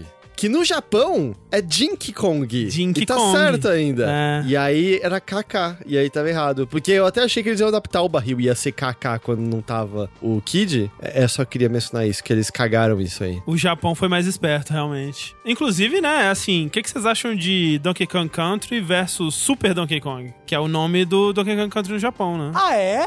Faz sentido, né? Porque você tinha o Mario Bros. e depois você teve o Super Mario Bros. É. Então você tinha o Donkey Kong, agora você tem o Super Eu Donkey gosto, Kong. eu gosto. Mas eu acho que eu gosto mais de Country. Não, eu também gosto mais do Country. É Country do quê? Country de país ou é Country de... País, é, país do Donkey Kong. Porque até então era sempre Donkey Kong no nosso mundo, né? Era ele no, nas fábricas aqui e tal. E aí agora a gente tá indo pra terra do Donkey Kong. Exatamente. Uhum. Que são várias ilhas, né? Hoje em dia a gente sabe assim, né? No primeiro, não sei quanto aparece. Mas tem a, a fanfic da Grande Guerra dos Símios, tem a. tem a. Mas tem mesmo? Sim, a Grande Guerra dos Símios, sim. Eu não tava inventando isso, não, existe. Isso é um filme, é Guerra dos Macacos, negocinho, Não, Planeta não. dos Macacos. Não, é, é The Great Ape War. É uma teoria de uma guerra enorme que rolou. Tanto que o Funk Kong, ele faz referência ao tempo dele no exército. No 3 mesmo, no Country 3. uma das falas dele é da jogo Uma Guerra que ele participou. Mas peraí, quais as implicações dessa guerra? Puta, pera, esse aqui é que eu, eu vou tentar, eu preciso ler pra dar uma resumida aqui, pera lá. Ahn, tararara, Mankey Kong Betrayal. Quando o futuro estava parecendo ruim para a Aliança Primata, alguns grupos e raças começaram a questionar se a guerra realmente poderia ser vencida. Um grupo específico, os Mankey Kongs, começaram a priorizar a sobrevivência de sua espécie apenas, resultando numa rebelião contra a Aliança Primata e se juntando ao inimigo desconhecido que eram os Kremlins, que era a guerra era contra os Kremlins. É, de fato, o Mankey Kong é um inimigo no Donkey Kong 1, é aquele macaco que fica de joga costas barril. jogando barril, é. Olha só. E é o único macaco É inimigo. verdade, é verdade. Não se sabe como o Lank Kong, também sendo um orangotango, foi aceitado na família Kong mais tarde. Mas aí, enfim, aí eventualmente entra a guerra contra os humanos e por isso que tem a tecnologia e poluição ali e tudo mais. E é nessas que ele vai enfrentar o Mario? Eu, aí eu já acho que sim, que é quando entra mais ou menos. A parte de. E do 3 mesmo, que é o Stanley. Por isso que o urso tem a bazuca que você dispara no Country 3. Ah, tá tudo explicado agora? Agora tudo faz sentido? Eu juro, leiam essa fan theory. Ela é fascinante e pegando pontos dentro do jogo. E tem aquele inimigo que é o Chained Kong, que é tipo um Donkey Kong amarrado nos negócios assim. É isso, e aí acho que são os macacos aprisionados, não é Meu isso? Deus, tá aqui, ó. Foi entre o Donkey Kong 3 e o Donkey Kong Country 1 É porque ele, que aconteceu essa guerra. ele é do Mario RPG, na verdade. Esse Meu macaco. Deus, isso aí! É verdade, ele é do Mario RPG. Ah, meu Deus. Eu achava que vocês estavam ligados dessa teoria, né? Não, não fazia ideia. Eu tenho certeza, tá tudo conectado agora. Eu juro, eu recomendo demais que leiam depois, vale muito a pena. E só me tirem uma dúvida, que eu fiquei sem saber se eu sou muito tapado. O vilão, né, tipo, é o caos, mas na verdade o robô é um robô alimentado pelo Digi e pelo Donkey, né? O robô É, funciona. então, a, a ideia da história é que o Didi e o Donkey, eles foram explorar essa ilha aí, e aí eles foram capturados e colocados dentro daquele robô, tipo, lavagem cerebral e tal, pra eles controlarem aquele robô, enquanto que por trás das cortinas, tipo, um mágico de Oz, o Barão K. Rollenstein controlava tudo, né? E aí, é isso que acontece quando você chega lá no castelo, você dá uma ou duas porradas no, no robô, e aí já saem os dois de dentro, e você tem que enfrentar o... O Barão. O Barão, é. É, mas e ao mesmo tempo o Barão prendeu Deus? Ou ele prendeu o Deus Banana pra ele não atrapalhar os planos dele? Não, é não relacionado. O Deus Banana tava preso por outro motivo. Eu acho que é isso também. Eu não sei se é estabelecido quem fez a magia pra aprisionar a deusa banana lá. Eu não lembro se ela fala que foi o King Carol. E isso que foi uma coisa que é confuso. O vilão é o Barão K. Rollenstein. Isso. Que é o King K. Rool. É o King K. Rool? Eu achei que era tipo o primo dele. Não, Não. não fica estabelecido se é. Mas depois a deusa banana chama de King K. Rool. Chama? Não chama? Então ela sabe a verdadeira identidade e ela revelou aí pra nós. Olha só. Porque eu fiquei em dúvida se ela chamava, porque eu fiquei muito fascinado com o fato que o Barão fala da esposa dele. E aí eu fiquei muito Sim. tipo, quem casou com King K. Rool? Se são as mesmas É, então pessoas. ele fala assim: ah, minha esposa vai ficar puta comigo porque eu peguei todas as panelas dela pra fazer esse robô. É, sim. então são três é, etapas aí, né? De derrotar o Barão K. Rollenstein, né? Você derrota ele no Castelo Caos lá primeiro, que é o final normal. Daí, se você conseguir abrir o Crematoa lá, que é o mundo secreto, você derrota ele a segunda vez no submarino dele ali. No Nautilus. É Nautilus com K, é verdade. Com K mudo. E aí tem uma terceira derrota que é justamente com os pássaros banana, né? Que se você conseguir fazer tudo, todas as trocas, conseguir o helicóptero, você consegue liberar as cavernas extras, você vai lá e salva todos os passarinhos banana e vai falar com a deusa banana e tudo mais. E dá a entender que é não relacionado. Ela fala assim: olha, se você me libertar, como presente eu destruo o, o seu inimigo também. Tipo, não necessariamente tá relacionado a prisão dela com o K. Rollenstein, sabe? Ela só faz como um favor. Então, e eu queria adicionar a informação que eu acabei de dar play de novo no final. E a deusa banana fala de K-Rule. Ela não fala King, ela só fala aquele maldito da barriga amarela K-Rule. Hum, Eu tô ainda mais confuso se é a mesma figura ou não agora. É, fica aí o questionamento agora. O, o capitão do final do 1 e o King K. Rool são o mesmo, né? Pera, o King K. Rool é do final do 1, o Capitão é o do final do 2. Eles são o mesmo? Não sei. Eu achava que não. São, são os mesmos, sim. Pra mim parece o mesmo, só que ele tá, né, É, vestindo roupinha ali. Um, um com skin de rei e outro com skin de pirata. é. Eu sempre achei que fosse, mas. É, na minha cabeça, o lance de Barão K. Rollenstein, sei lá, era pra, tipo, um primo do K. Rool, sabe? Na minha cabeça de... de-. Mas agora eu não sei. Eu sempre achei que fosse ele em profissões diferentes. Ah, assim. não, eu tô vendo aqui, ó. É só um, um alliance do King K. Rool. É ele mesmo, é o King K. Rool. Ah, é? Ah, ok. Então o King K. Rool casou. Quem é a esposa do King K. Rool? é isso que eu quero saber. Eu acho que a gente só vai ter essa resposta se a gente se embrenhar bastante nas guerras símias aí, descobrir todo o lore por trás.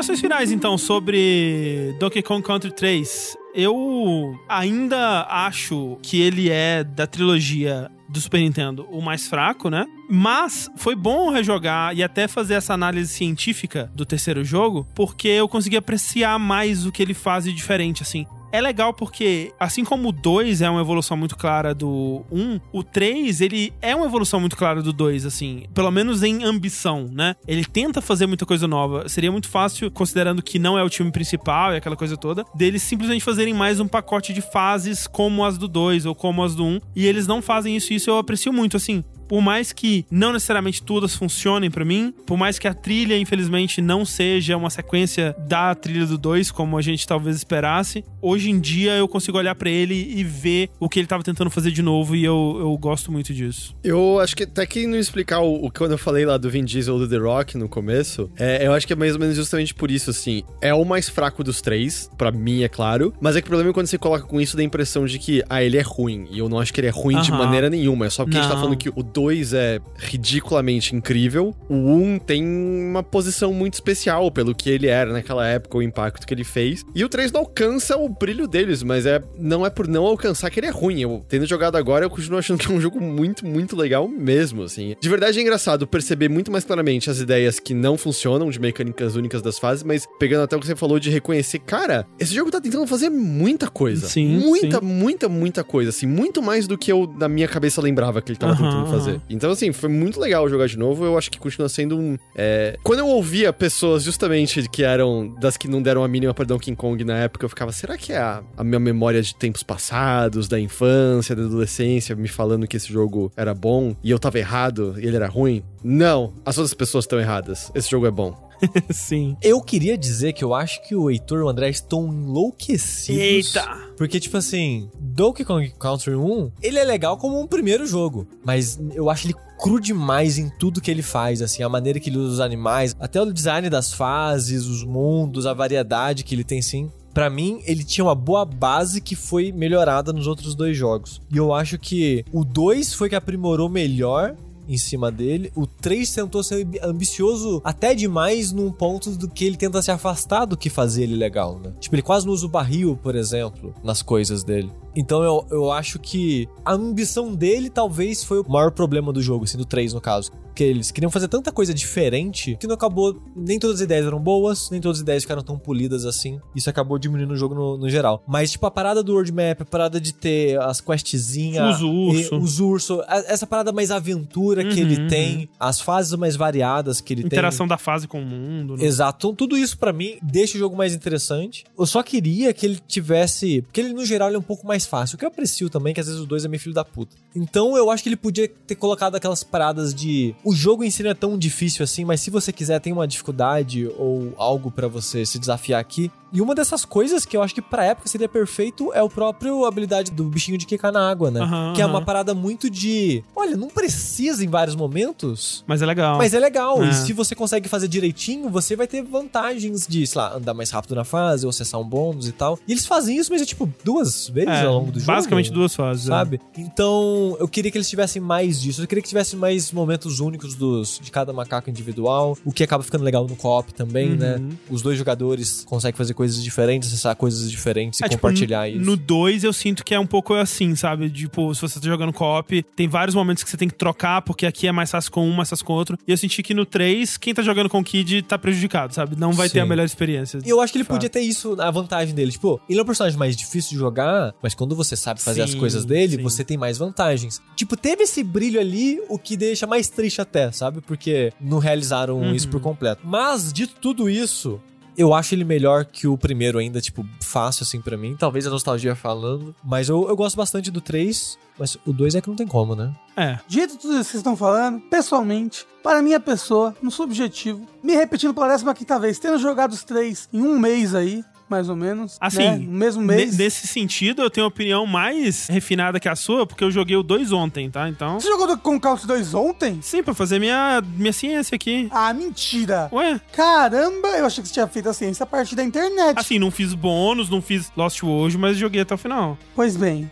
a minha, a minha opinião é Donkey Kong Country 3 maior que Donkey Kong Country 2, que sai igual, mas maior que Donkey Kong Country 2, que é maior que Donkey Kong Country 1. E por que que eu digo isso? Porque uma coisa que eu gosto muito de videogames, plataformas no geral, é fazer 100%, é achar os segredos, é não sei lá o quê. E o 2 é muito chato isso. É muito chato achar os segredos, é muito chato achar as moedas, no geral. E as últimas fases do 2, eu tava quase que ativamente desgostando, assim, tipo, porra, tá chato, tá difícil demais. Essa mecânica do castelo é muito chato, do chão que sobe. Eu não consigo ver as coisas que tá em cima, elas chegam muito rápido. No 3 eu sinto menos isso. Eu sinto que a dificuldade dele é menor, isso pra mim é é bom. E eu sinto que a- a- o level design dele, a maneira como ele faz os bônus é melhor, assim. E realmente me agradou muito mais eu conseguir fazer 100% no jogo naturalmente, assim, sabe? Sem ter que parar em vários momentos pra procurar na Wikipedia, assim, pra procurar, na, pra procurar no Google o que. Gente, aonde tá o bônus dessa fase? Eu já fiz a fase duas vezes, eu não aguento mais fazer a fase. O 2, Rafa, quando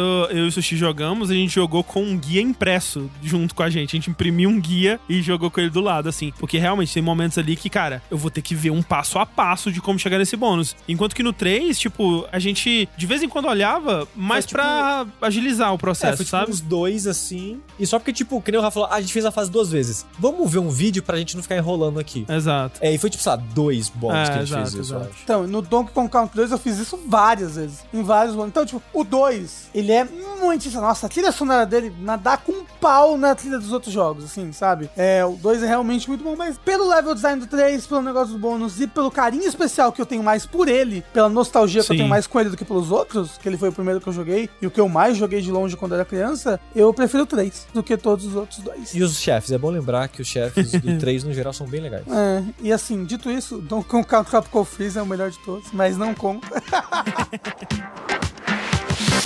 Heitor, muito obrigado pela sua presença aqui conosco. Mais um Dash que você tá gravando com a gente. Heitor, me diga onde as pessoas podem te encontrar pela internet afora. Eu sou parte de um site chamado Overloader. A gente tem podcasts semanais. Você pode encontrar esses podcasts procurando no Spotify ou em qualquer aplicativo de podcasts por Mothership, com C, o chip. E aí tem lá os dois podcasts semanais nossos, um falando sobre o que a gente anda jogando, outro sobre as notícias da semana. E fora isso, se quiser assistir as nossas lives, é só twitch.tv barra overloader, que aí você consegue ver as nossas lives. Se quiser me seguir pessoalmente, eu sou arroba Zito Silva em todos os lugares. Twitter, Instagram, redes de videogames, enfim, enfim. Aí você me encontra lá tudo dessa maneira. É, como é que chama aquela? É. Fire, é. Playfire. Uau! Isso era aquele lá que você registrava os jogos que você jogou e coisas assim, é isso? Isso, exato. É... Eu tive uma época que eu botei todos os jogos que eu tinha Eu nisso comecei daí. também. Eu teve uma época que eu tentei, mas não E mantive. tem aquela rede, tinha aquela rede, aquele Orkut dos gamers. Alvanista. Alvanista, uau. Incrível. E nem, nem Facebook mais a gente tem nessa altura. E é isso pra esse Dash também. Olha só, eu tava pensando aqui. Se o Dash de Donkey Kong Country 1 pro 2 foram dois anos de diferença, né? Que foi 2011, aliás, 2012, 2014. E do 2 pro 3 foram seis, ou quase sete anos de diferença. Então, seguindo esse ritmo, daqui a 18 anos a gente volta pro Dash de Donkey Kong Country Returns, né? Então... Olha só. E vai ser um Returns. Que legal. Não, você pulou 64, É, que porra do- é, essa? é, é, 2000, é verdade, tem Donkey Kong 64, né? Tem isso. Não, mas ó, Donkey Kong 64 não é Donkey Kong Country É 64. verdade, é. É, isso, isso. A gente não teve Dash de Donkey Kong 1. Obrigado, Rafael. Obrigado, por usar a lógica para nos salvar dessa. Olha, eu só dizendo aqui, eu já devo ter feito todas as porcentagens possíveis, que eu não lembro agora de cor de 64, umas três ou quatro vezes na vida. Você pode me chamar pra essa conversa se você quiser. ó, dito isso, por favor, Heitor, já começa a se preparar pro Dash de Diddy Kong's Racing, que esse com certeza vai ter. ah, tá esse bom? é top. Esse jogo é muito bom, né? Esse jogo, na minha cabeça, ele é incrível, pelo menos. Mas vamos nos preparando aí e a gente se vê de novo em 2039, né? Quem sabe vacinados até lá, não é mesmo? Porra, se tudo der certo, né? Quem tomara. Aí a gente vira os vilões da história. Exatamente. Quando todos formos jacarés, voltaremos aí com mais Donkey Kong.